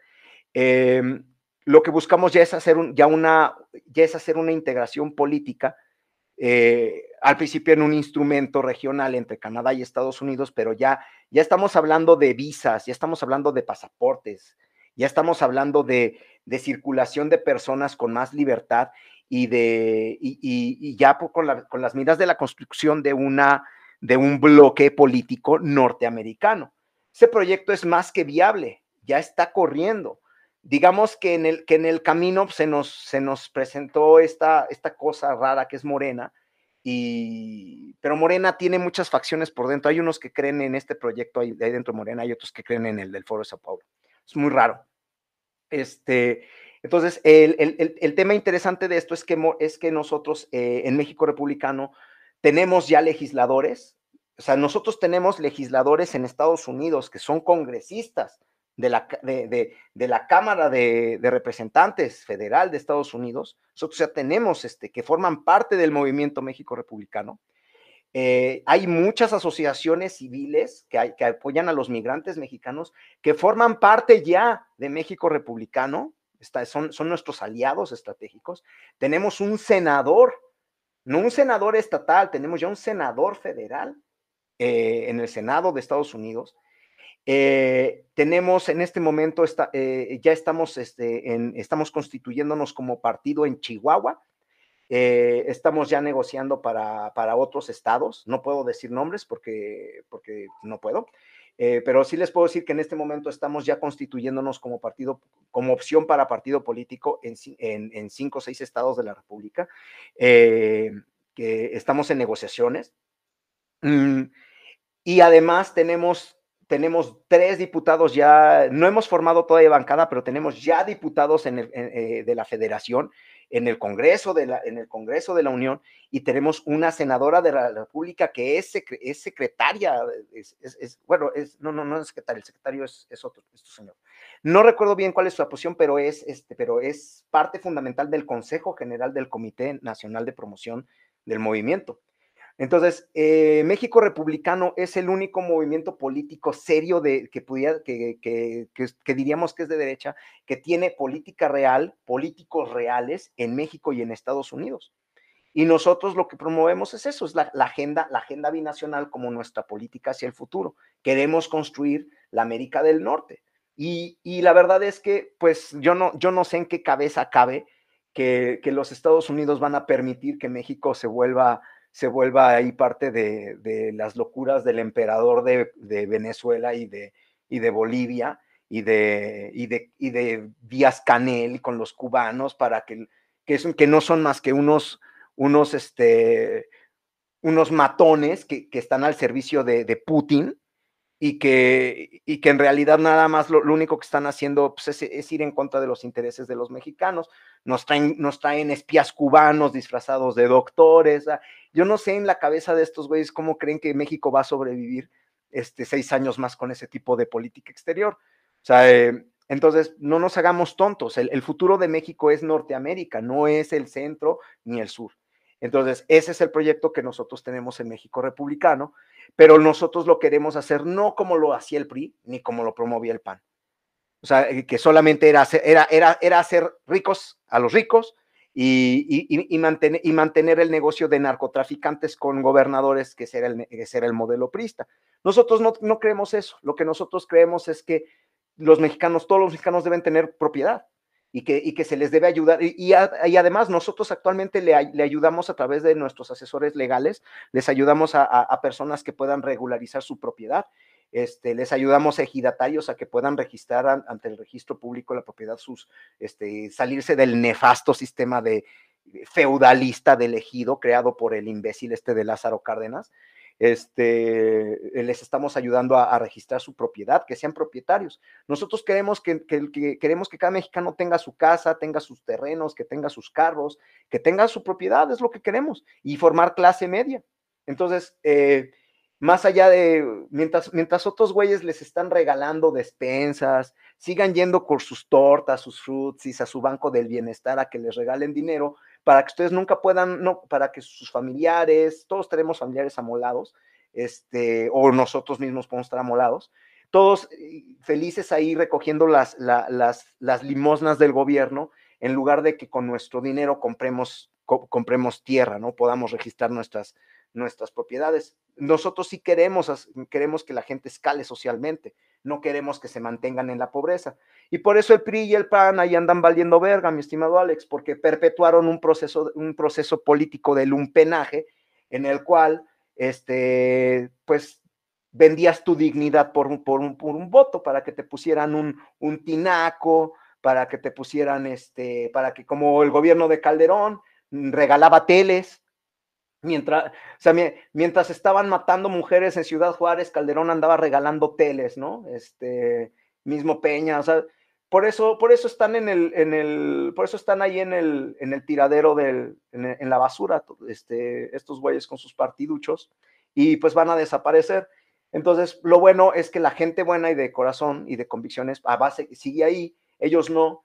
Entonces nosotros les decimos, vamos a trabajar todos, vamos a trabajar por un, por un México que sea una verdadera república, un verdadero México republicano. Eso es lo que yo les propongo. Ok, Arturo, oye, pues muy fuerte todo lo que estás diciendo. O sea, yo ya había hablado contigo un poco sobre esto, pero ahorita ya lo profundizaste mucho más y la verdad es que todo lo que estás diciendo me está encantando y yo creo que a mis príncipes igualmente les está encantando. Bueno, a los más políticos, a los que ahorita están así de, men, what the pues ya, ya, cámbiale de la plática de políticas. que es lo que más me gusta, pero bueno. Vamos ahora a hablar un poco más. ¿Cómo eras de niño, Arturo? ¿Cómo era tu infancia? ¿Cómo eras? Porque dicen que lo que eras de niño, tu infancia, depende mucho de cómo vas a ser de adulto. ¿Cómo eras de niño, Arturo? Pues partiendo del principio de que yo siempre le he dicho a la gente que tenga cuidado con sus recuerdos de la infancia. Eh, Voy a decir algo feo. A lo mejor, a lo mejor a mucha gente no le va a gustar. A ver, dilo, dilo, Arturo, dilo. Los niños son tontos.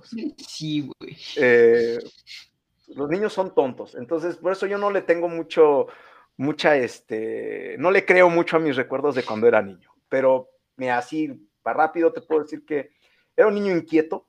Eh, me gustaba, me gustaba siempre hablar, de, destacar, y en consecuencia te has de imaginar que no le caía bien a la, no le caía bien a la gente, a mis compañeritos. Tú eras de los que, profesor, ¿usted dejó tarea o no? No. Ah, qué bueno. No, no, no, no, no, no, yo era el niño que le decía, no, profesor, usted está mal. eres el Usted está pendejo, porque esto es así. O sea, yo, Sí, sí, güey, pero, pero tenía yo unos huevotes. Este. De dinosaurio, güey. Y eso pues era un problema porque siempre me pegaban, güey. O sea, sí, de, todo lo que fue la, mitad de la primaria, la secundaria y el primer año de prepa, siempre me pegaban. O sea, o me, te me dije los profesores, todavía no te tocó esa época de que te daban no, no, no, no, no. O sea, a los profesores les gustaba que yo participaba. O sea, eh, o sea, siempre, siempre, siempre tuve un, siempre, siempre tuve deseos de hablar. Me gusta hablar. Este, pero en esa época tenía una necesidad como de llamar la atención. ¿Por qué? Porque pues, mi papá se la pasaba todo el tiempo en el trabajo. Este, mi madre, mm, pues mi madre básicamente me, pues era, sí, sí, mijo, ve por esto, ¿no? me, pelaba, pero no me pelaba mucho. Entonces, como no me hacían mucho caso en mi casa, yo siempre quería recibir atención en otro lado. Eh, o sea, sí estaban mis papás conmigo, pero ya estaban cansados. Mis papás pues eran gente trabajadora, son gente trabajadora. mi padre falleció, mi madre Arturo empieza a llorar. No, como las entrevistas de Jordi Rosado. No, es que yo... No, no, la, verdad es que lo único que me haría así derramar una lágrima sería que habláramos de mi padre, que, porque ya falleció. Pero, en general, en general soy, sí soy lo que se considera un tipo rudo. O sea, soy, soy, un, soy una persona seria. Em, pero bueno, entonces eso fui de chavito, ya está, ya está en la prepa. Si algo quisieras, eh, si pudiera yo agregar esto al tema, no, mejor esto, porque sé que me lo vas a preguntar después, mejor esto no. Pero en general de niño era así y siempre hablaba de política, siempre, siempre hablaba de, de, de, cosas de, gente grande, básicamente. Ahora, la siguiente pregunta, Arturo, ¿en qué momento en tu infancia recuerdas haber dicho, este es el partido o esto es un partido político que te llamara la atención algo relacionado a la política? Partido, partido, partido, no, en la infancia no.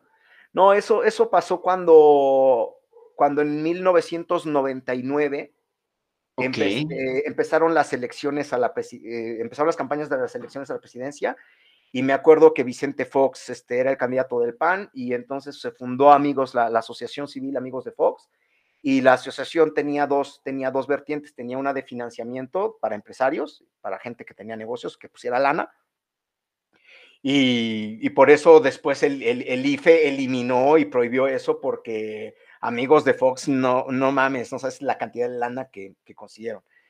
Em, eh, y había otra parte de amigos de Fox que era la parte de activismo. Entonces, este, yo tenía 17 años, sí, yo creo, creo, que tenía 17 años, estaba, estaba yo en la prepa. Eh, no, ni siquiera recuerdo en qué año iba. Pero bueno, el punto es que yo fui amigo de Fox. Yo andaba con mi mochilita y mi gorrita de amigos de Fox. Para que vean que yo, yo también fui tonto, igual que ustedes. Este, pero por lo yo también fui pendejo. Bueno, pues tonto, güey, para qué decir la, la palabrota. Ahora, ya de si en la niñez algo a un partido, no pero me acuerdo mucho de que yo le tenía una admiración, una relación de, admiración, odio a Carlos Salinas. O sea, o sea, yo sabía que ese güey era, era chingón, pero, pero como mi papá no, mi papá era panista, eh, pues sí, como que siempre le tenía un poco de, odio a los pristas, entonces sí, buena parte de mi vida yo crecí con ese desprecio a, a ese señor pero al mismo tiempo no puedes dejar de reconocer lo que es evidente cuando alguien es inteligente, ¿no? Eh, pero como tal partido, no, eso ya fue ya muy grande. Ok, Arturo. Oye, de adolescente, ¿cómo eras? Así, decir, eras castrocito, de los que se llevaba pesado, de los que en el salón era así de que los relajientos que se sentaba hasta atrás, o sea, ¿cómo eras? Esta pregunta es, pues dije que ya sabía que me la ibas a hacer, güey. Eh, de una vez para todos, para todos tus, porque sé que la mayoría son adolescentes todavía. Em, o sea, yo les, yo les digo lo siguiente. primero les, les cuento rápido de cómo estuvo. Yo no tuve adolescencia. ¿vale? O sea, yo no, yo no, o sea, si tú me preguntas... Ok, ¿cómo estuvo ahí, suerte? No sé, güey, o sea, a ver, o sea, hagan de cuenta que, pues, yo estaba chavito, yo tenía, imagínense cuando tenía yo alrededor de 15, 16 años. Creció y se hizo esta figura. Casi, casi, güey. Sí, sí, sí, o sea, yo, yo todavía los, a ver, güey, yo, yo recuerdo todavía que entré, todas las, yo, digo que, las, que la, esa cosa de la, de la, de la adolescencia, empieza desde, eh, empieza como desde la pubertad, desde como los 13, 14 años y acaba como por ahí de los 18, 19. Es un periodo muy largo.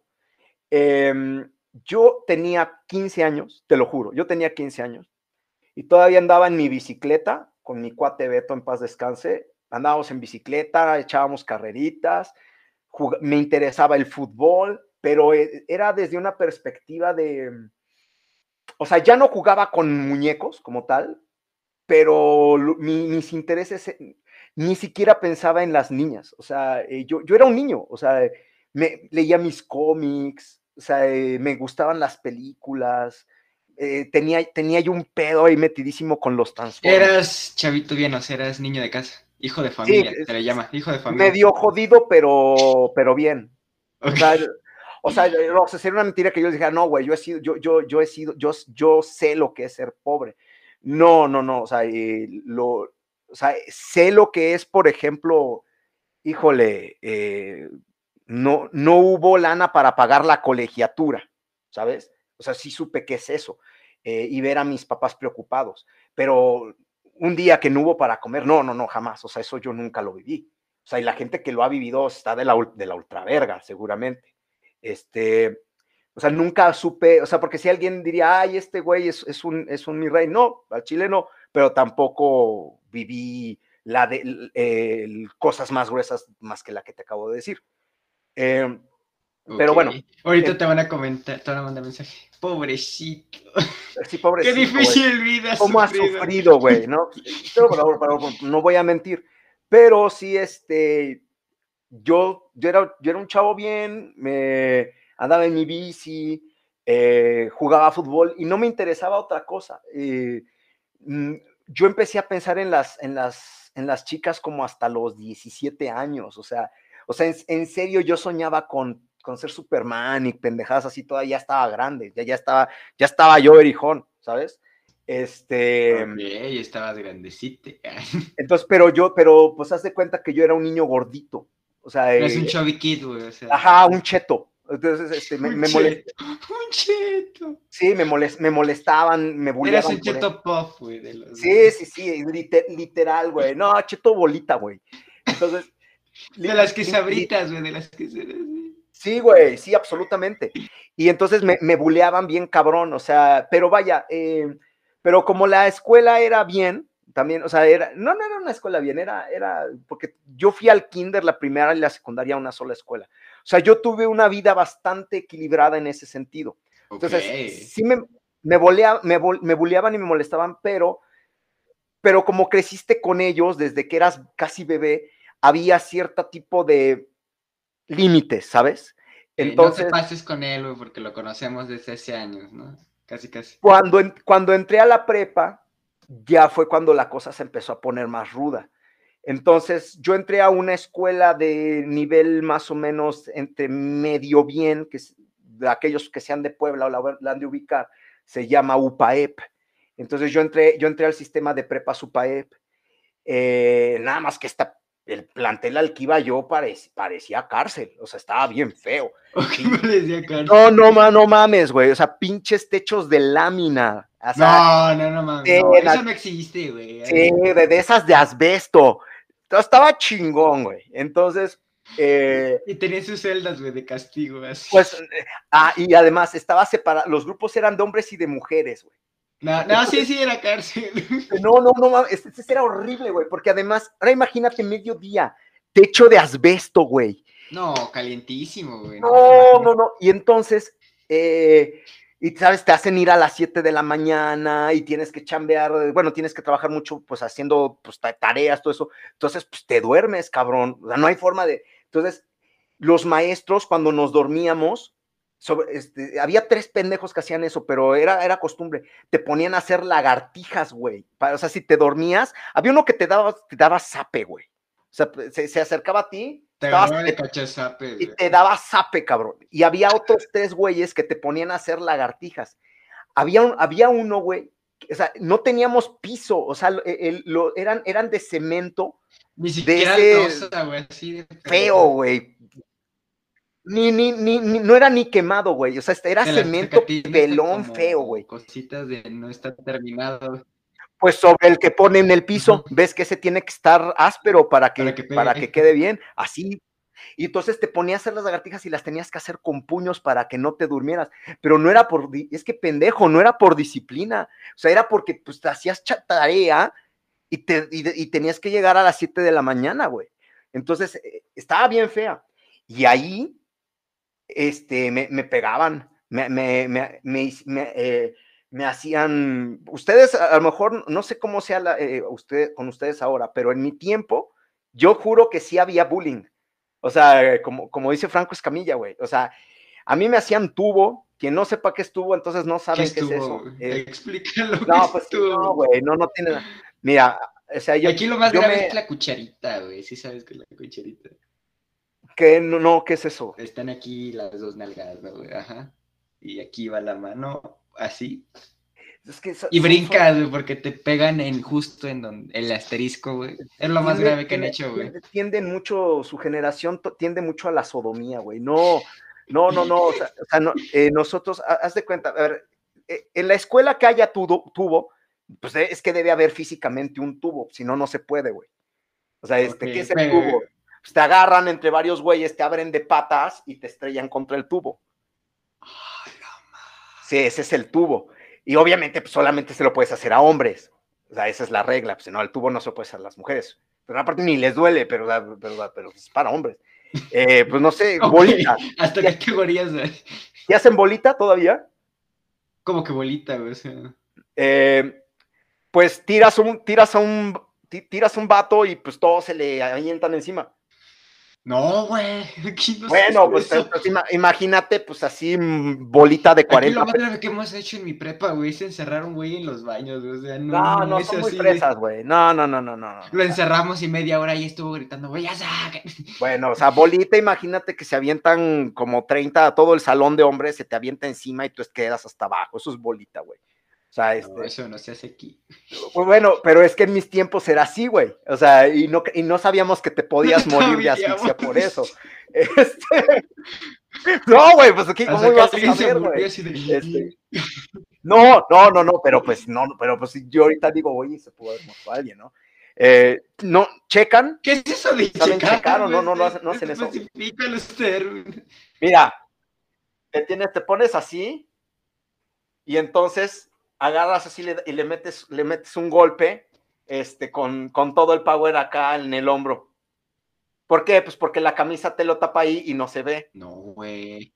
Entonces, entonces juegas a, las checadas. Entonces, eh, entonces hay muchas formas. A un güey bueno, han visto los concursos de cachetadas en la tele, ¿no? De que uno pues eh, bueno, es muy, es muy famoso en Alemania, en Noruega, pero vamos a poner algo parecido, algo así es la checada, entonces te das con un güey y el otro se pega. Mira, esto sí lo, esto sí lo han de hacer en escuelas pobres, eso sí te lo juro, güey. Este, pero en mis tiempos, hasta en los colegios bien pasaba esto. Sí, güey. Pues, lo bien. Y yo, lo estoy escuchando, güey. Y había fila india de checada, o sea, si decías una pendejada, se, pasa, se, se, formaban todos los cuates, vamos a decir 10 güeyes, y en fila india darte tu checada, güey. O sea, e, e, esos eran los juegos de cuando, de, cuando, pues sí, pues te explicarás porque, porque soy rudo, güey. Eh, entonces, eso, eso, eso fue cuando yo iba ya en la prepa, pero ya más cabrón. Las pambas, mm, las pambas ya, ya me habían pegado. Pues te zapes en la cabeza, pero así entre varios, pamba, así se llaman pamba, pero pues son como zapes.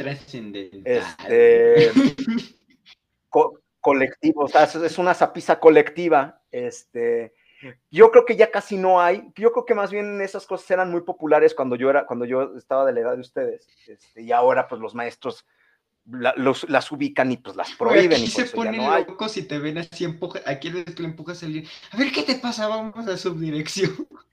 Lo, lo que pasa es que eh, eh, eh, lo que pasa es que hay una creencia de que, de que si se permite cualquier muestra de violencia puede escalar. No lo sé, o sea, si tú me dijeras que actualmente los chavos no se agarran a golpes fuera de la escuela, pues obviamente, qué bueno que no, que, que, ya se prohibieron todas esas cosas que sucedían. En la escuela, fíjate que no, no se han peleado afuera nunca, güey. Pues entonces sí funciona, pero pues el, el problema es... aquí el miedo es de que como están, aquí ya no son prefectos, son checadores. Aquí el miedo es de que te vea la checadora que estás empujando al niño, puta, porque te iba con el subdirector, güey. Y pues le hablan a tu casa de su hijo estaba haciendo esto. Pues está bien y está mal. O sea, el, el, yo, el problema es que yo creo después es que en la vida real, pues llegas sin saber defenderte. Pero, o sea, ¿de qué existen estas cosas? Todavía existen, porque pues, pues ve, ve, apenas los videos del profe que se agarró a, putazos con su, con su alumno. y no manches, sí, sí, sí, sí, sí, soltaba buenos golpes el profe. ¿eh? Sí, sé cómo se defendía, como creo con Mike Tyson o no sé sí, qué. Sí, sabía, sí, sabía, o sea, sí sabía, ¿eh? pero bueno, pero, pero bueno, pero bueno, ya en la, ya en la prepa a mí ya me, ya me habían pegado como cinco o seis veces. Me, me daban pamba loca, bueno, esa pizza loca diario, estuvo muy, muy feo. Y entonces este, me salí, me, me, salí de la, de la prepa. Bueno, de esa prepa ya no, o sea, ya un día ya no quise salir de la casa. Em, sí quedé un poquito tocadiscos de esa época. Este, sí, en, afectadito. En ese año sí me daba miedo salir de la casa y así. Pero pese a eso, incluso, o sea, incluso pese a ese tema, no, no, no, no tuve como tal ese tema de la adolescencia, esos conflictos, de que no me entienden, de que me pusiera yo a llorar, porque no, no, o sea, nunca tuve eso.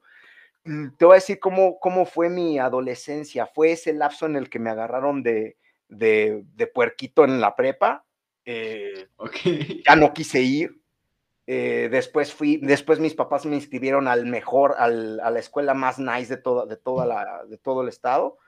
Eh, la verdad es que era más decente que a la que iba. Este, sí estaba mejor que esta. Sí, de, ¿eh? techos de lámina, em, güey, ya un techo normal, pues sí, no, sí, no te sí, sí, estaban más civilizados, pero eran, pero eran ojetes de todas formas, nada más que como yo ya había, yo ya había vivido entre, entre delincuentes, pues ya, ya sabía cómo, cómo manejarme, ¿no? Pero, pero básicamente, ¿cómo, ¿cómo pasó el tema de la adolescencia por mí? Fue eso, ¿no? Me agarraron de porquito un año en la prepa, me salí, ya no quise ir, mi papá me puso a hacer cosas en la casa y me iba yo al parque de, de mi pueblo, o sea, este, y pues ahí me sentaba y me, como viejito, me ponía a darle, le aventaba... Pan a las palomitas.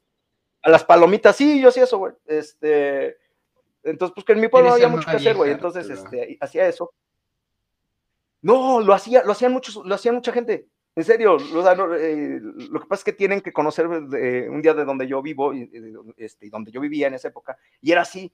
Ay, güey, busca, busca que hay un sitio en el, en el cual las muchachas, hay un pueblo en Jalisco donde las muchachas van al parque a darle vueltas a, un, a, una fuente para conseguir novio. No es así, güey, te lo juro, sí es cierto, sí pasa. Qué cosa más rústica, Eso sí, es pero sí es un hecho. Y, van güeyes de otros pueblos, así es, esto es real, güey. Pero bueno, entonces estaba, me iba yo a hacer, me iba yo a hacer tonto al parque, este, esto fue en ese mismo año, y haz de cuenta que un día me estaba yo haciendo tonto, leyendo una revista, este, todavía había revistas, güey, imagínate, no existía el internet, creo, todavía. No, pues no, sí, está no había internet, de, el, internet era para los ricos todavía en esa época, güey. Diría eh, Franco Escamilla, era para los fresas. Era para los fresas, güey, sí. Y entonces, un, así me, me acuerdo mucho que ese día me dio comezón en la cara, güey. Entonces me rasqué, me empecé a hacer así. Y la tenía toda áspera, güey. Y yo me quedé, ah, ¿qué? ¿Cómo, güey? Y ya cuando llegué a la casa me vi y, pues tenía pelos en la cara, güey. Todos tiesos, güey, ¿no? y, y pues no sé, conforme fueron pasando las semanas, pasó mi, mi, voz a como mi voz la tengo actualmente, adelgacé mucho, o sea, haz de cuenta que... Viste el estirón, güey. Sí, no, crecí de golpe, o sea, porque yo era, yo era muy bajito de, joven, o sea, yo medía, estoy hablando que cuando tenía 16 años medía, no sé, como unos 60, y para el siguiente año yo ya medía unos 70, de golpe, crecí 10 centímetros, mm, pues me puse, no, no voy a decir que me puse mamado, pero sí, este, eh, desarrollé masa corporal.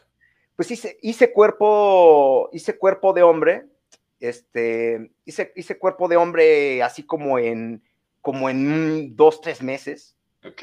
Me salió el pelo, verás, verás, que soy un tipo velludo, me, me, empezó a salir de aquí en el pecho, así, pero fue, fue rápido. Y yo nunca había tenido novia, entonces cuando regresé, cuando regresé a la escuela, que fue a esta escuela ya bien, pero pues así, güey, o sea, tenía, tenía un poco de... De pegue, mm, güey. No, no pegue, pero digamos que si me gustaba una chica, este, eh, le, trataba y si no me hacía caso, le decía otra y me hacía caso. Era, no me costaba. Eh, y pues como tal, no tuve adolescencia, pues porque yo siempre estaba haciendo cosas. O sea, por ejemplo, yo quería manejar. Entonces mi, papá, mi papá ni de broma me iba a dejar manejar, güey. Entonces, este, me, me decía, lava el carro, güey.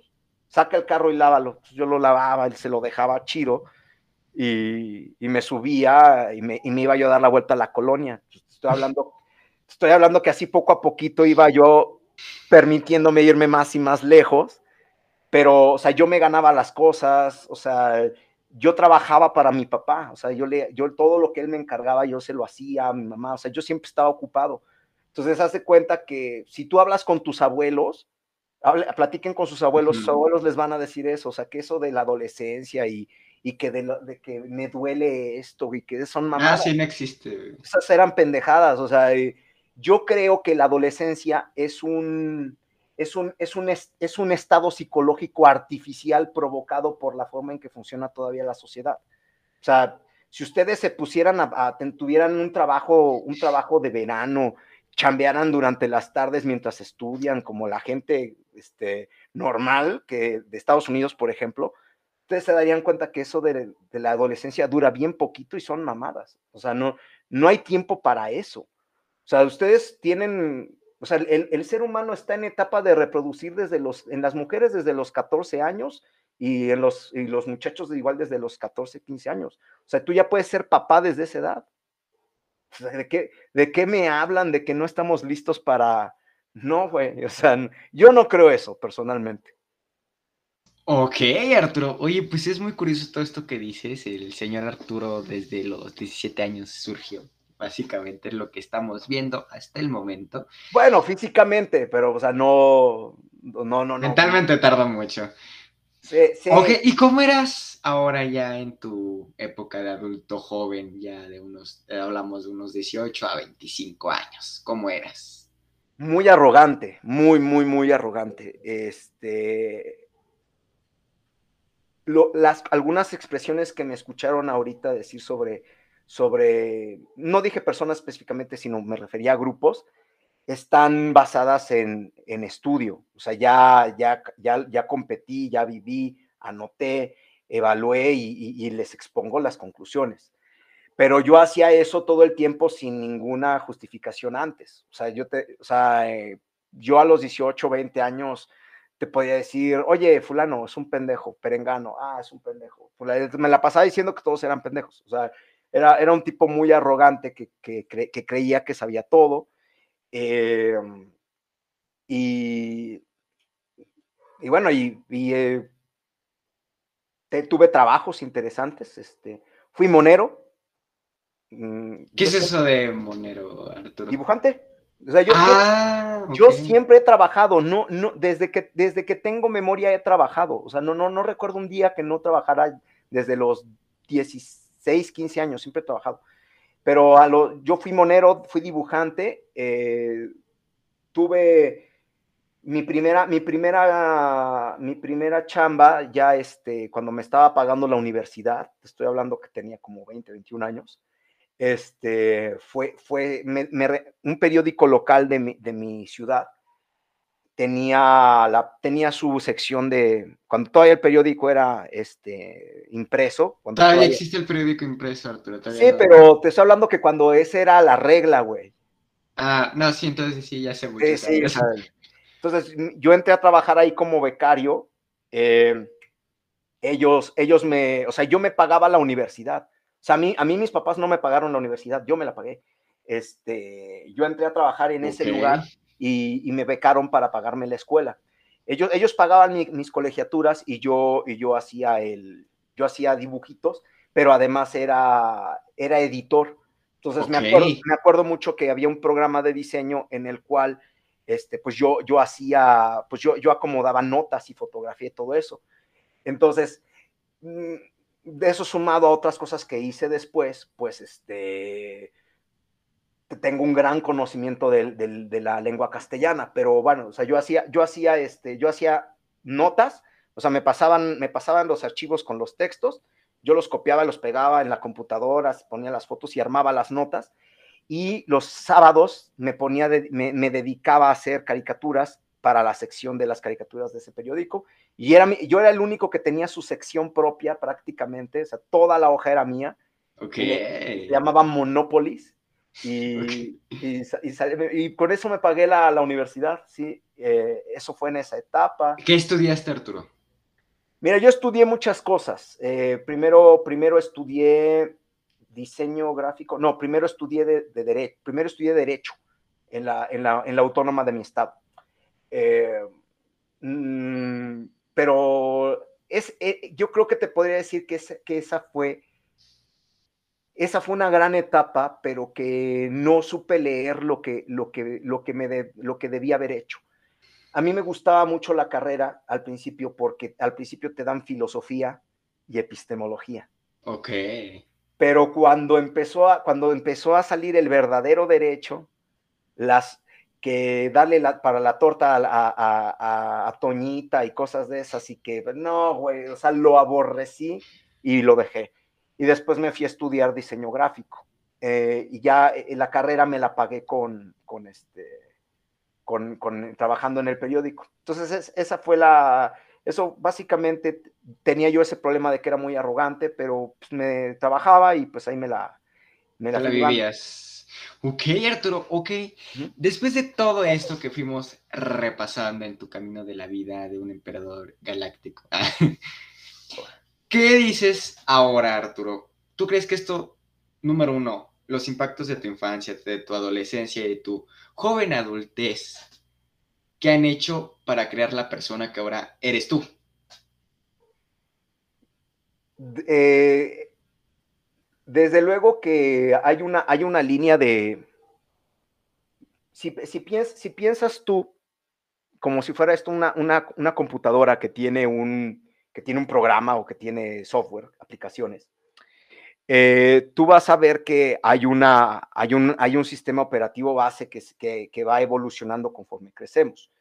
Este, y van llegando, vas instalando aplicaciones. Yo creo que la vida es así un poco. Em, mi personalidad sí que sí está muy bien definida desde de cómo fui, de cómo era yo cuando era niño. Eh, no obstante, pues este, hay, hay aplicaciones que no, que no, que no te funcionan conforme vas avanzando. O sea, una, hubo una época en la que solía ser muy autoritario, en la, que, en la que le solía gritar a la gente, hubo otra época en la que era muy déspota, hubo otra época en la que fui muy diligente, lo opuesto a todo lo anterior. Así un evento que me haya marcado, yo no creo, en yo no creo eso. O sea, eh, yo creo que hasta la fecha, eh, creo, creo que lo que más ha sido determinante para, para mi formación ha sido leer, mm, eh, estudiar, con, estudiar y tratar de entender y ver el mundo desde un enfoque científico. Eso creo que es lo que me ha ayudado a, más a... Creo que, creo que he aprendido más y que me he formado mejor en los últimos tres años de mi vida que en todo lo, lo previo. Ok, Arturo, hoy esto es súper interesante. Ahora, para ir finalizando este podcast. ¿Qué sientes que es tú, tú, tu persona en este momento? Con una sola palabra. Defínete con una sola palabra ahora. Investigador. Ok. ¿Por qué? Porque vivimos en una época en la que mm,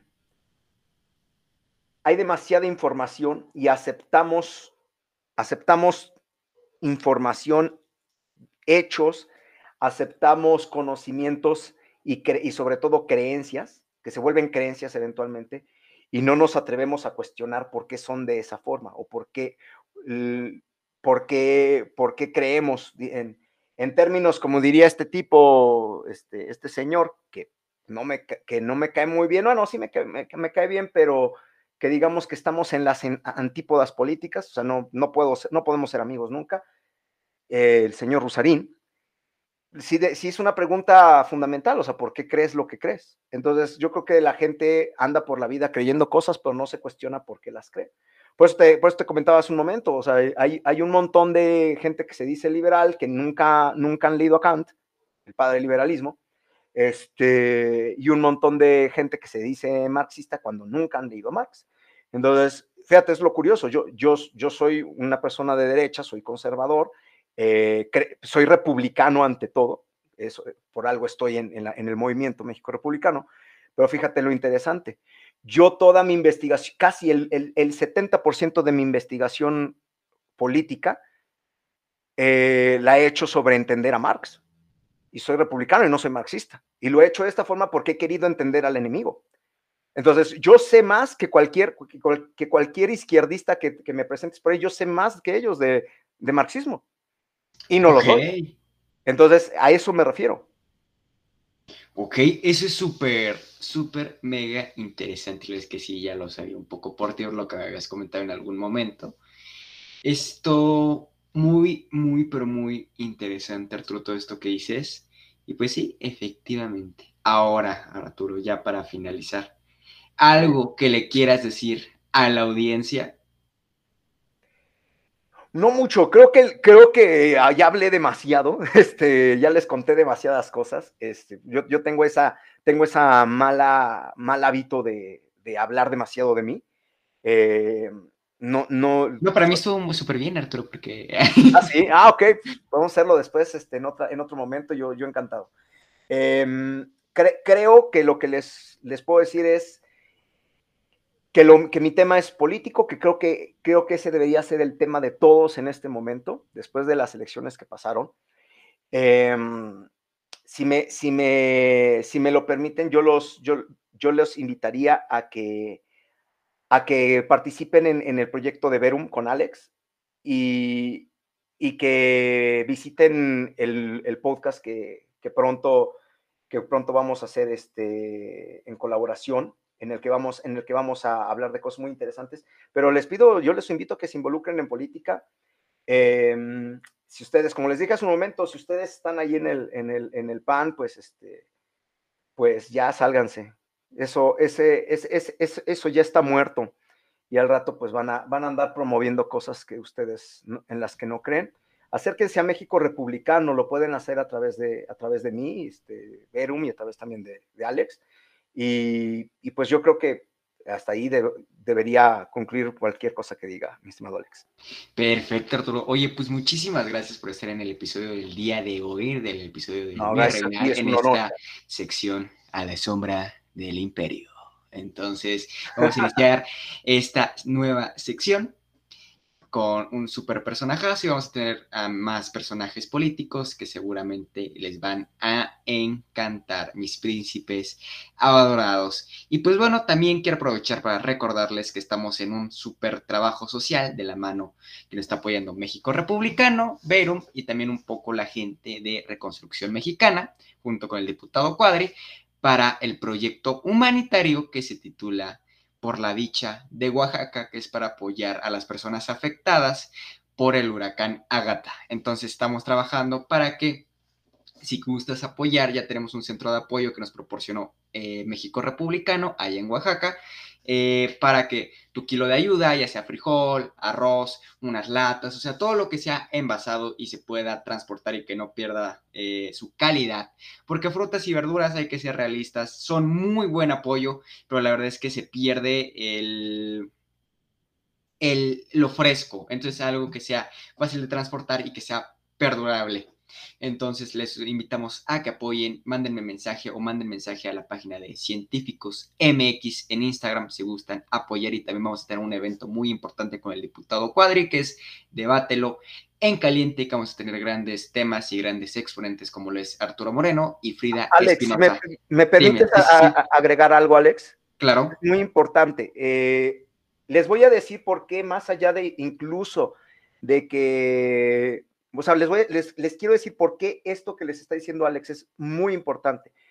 Em, hay, una, gran mezquindad en, eso que se llama la clase política que había antes, que hoy, que hoy no tienen nada. Eh, les, voy a contar qué pasó.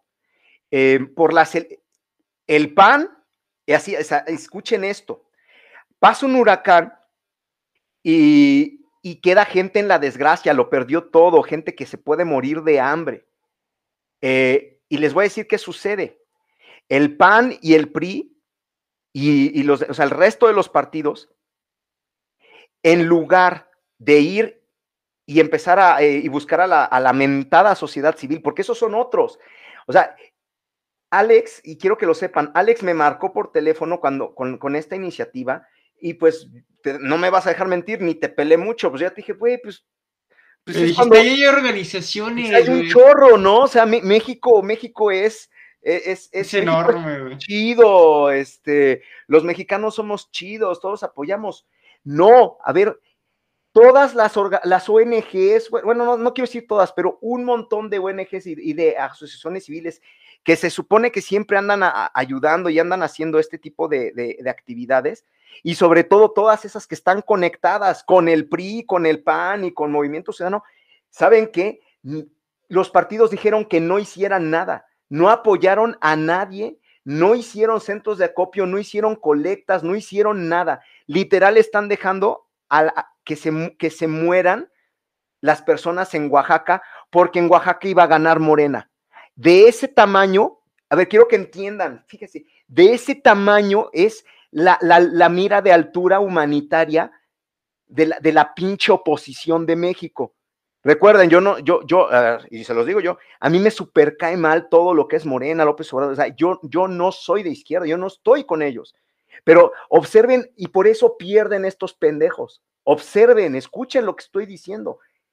No apoyaron eh, no quisieron hacer acciones humanitarias porque dijeron que iban a, que se iban a prestar para hacer eh, campañas, de, campañas de voto masivo para Morena en Oaxaca. No me extraña Acción Nacional porque Oaxaca quedó con el 2%, quedaste con el 2%. Gracias, felicidades Marco Cortés, felicidades por tu gran trabajo y tu gran corazón como ser humano.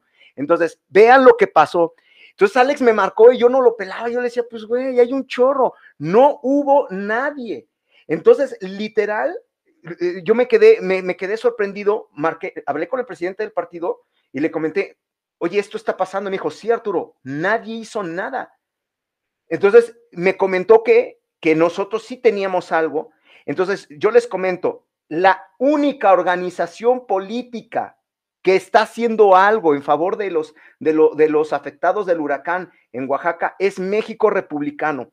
Hay una casa, tenemos una dirección de centro de acopio. Entonces, como Alex me platicó esto, hay una, está la iniciativa que, que, él, ah, que él está promoviendo a través de científicos con, que, con, sus, con sus, este, sus dirigentes estatales, que les, creo que les llamas gobernadores, eh, van, a, van, a, van, a hacer, eh, van a hacer campañas de acopio en cada estado donde está científicos y vamos a enviar estos víveres, los vamos a enviar a través de, la, a, eh, a, través de un sistema que llegue a al centro de acopio de México Republicano. Si tú quieres participar, Vamos a inventar algún mecanismo. Si, vives en alguna ciudad donde científicos tiene un, centro de acopio, pues ahí es donde lo vamos a hacer. Pero vamos a abrir a lo mejor algún, algún mecanismo a través del cual podamos hacer donaciones o que podamos hacer, no sé, envíos de alguna forma, pero tenemos un centro de acopio donde podemos enviar este, esta, eh, esta ayuda humanitaria para nuestros este, hermanos de Oaxaca. O sea, vean la irresponsabilidad de la, de la, de la clase política mexicana sobre todo la del PRI, la del PAN, la del PRD. Son una vergüenza. Entonces, nosotros sí somos mexicanos y nosotros sí queremos apoyar y nosotros sí lo hacemos. Entonces, nuestros hermanos de Oaxaca van a contar con nuestro apoyo. Solamente era eso, este, Alex. No, no te preocupes, Arturo. Qué bueno que lo dijiste y qué bueno que lo aclaraste, porque sí es algo muy importante que la verdad es que se me estaba pasando, pero la verdad es que sí, eh, en científicos y con México Republicano vamos a estar trabajando en conjunto para llevar y devolverles la dicha a la gente de Oaxaca. Eh, y obviamente, como ya lo dijo Arturo, vamos a tener centros de acopio en las ciudades donde científicos tenga gobernador. Eh, actualmente contamos con muchas gobernaturas. En este momento yo me estoy coordinando con mis gobernadores el siguiente podcast que escuchen, que seguramente va a ser con Natalia Shakur o con Adri Delgado, les estaré dando más información o simplemente estén al pendiente del Twitter de científicos de Arturo Moreno y también de eh, Juan Iván Peña Neder para que estén más al, al, tanto porque ahí estamos más activos y también en las redes sociales de estas organizaciones porque estamos ahí publicando flyers, información constantemente. Les vamos a dejar en la cajita de descripción la información de los perfiles para que puedan estar al pendiente de los apoyos que van a ir a Oaxaca y todo y también vamos a dejar esto en claro. Todo va a ser totalmente transparente, totalmente honesto. Y ahora sí, ahora dejando esto de lado, vamos a agradecerles a mis queridos príncipes por estar escuchando este podcast y sobre todo para los que quieran apoyar, va a estar la información en la cajita de descripción. Pero dejando todo esto de lado, muchísimas gracias Arturo por estar en el podcast del día de hoy. Te agradezco mucho Arturo y sobre todo recuerda que esto es el Mi Reinal, tu podcast de confianza. Yo soy Alejandro Holguín, tu presentador de confianza. Sígueme en mis redes sociales, soy como Alejandro Holguín G en Instagram y también sigue las redes oficiales del Mi Reinal como el Mi Reinal oficial o simplemente como el Mir Reinal. También las redes de Arturo Moreno, por favor, las puedes mencionar, Arturo. Está súper fácil. Tengo Facebook, Twitter e Instagram. No, no es cierto. Este, no, este, en, en, en, todas las redes sociales me pueden encontrar como Arturo Moreno MX, Twitter, Twitter, Instagram y Facebook para que lo vayan a seguir y cualquier duda o comentario se lo pueden hacer saber. Ya saben lo que comentó, que le pueden mandar un mensaje directo y pues se los estará eh, contestando Arturo. Y pues nada más, mis príncipes adorados, esto fue todo por el episodio del día de hoy y estrenando esta sección que es Desde la Sombra del Imperio. Esto fue El Mi Reinal, tu podcast de confianza, una producción original de Otis Media en conjunto con Start Media. Yo soy Alejandro y nos vemos hasta la próxima. Arturo, despídete. Paz. Hasta luego, mis príncipes adorados.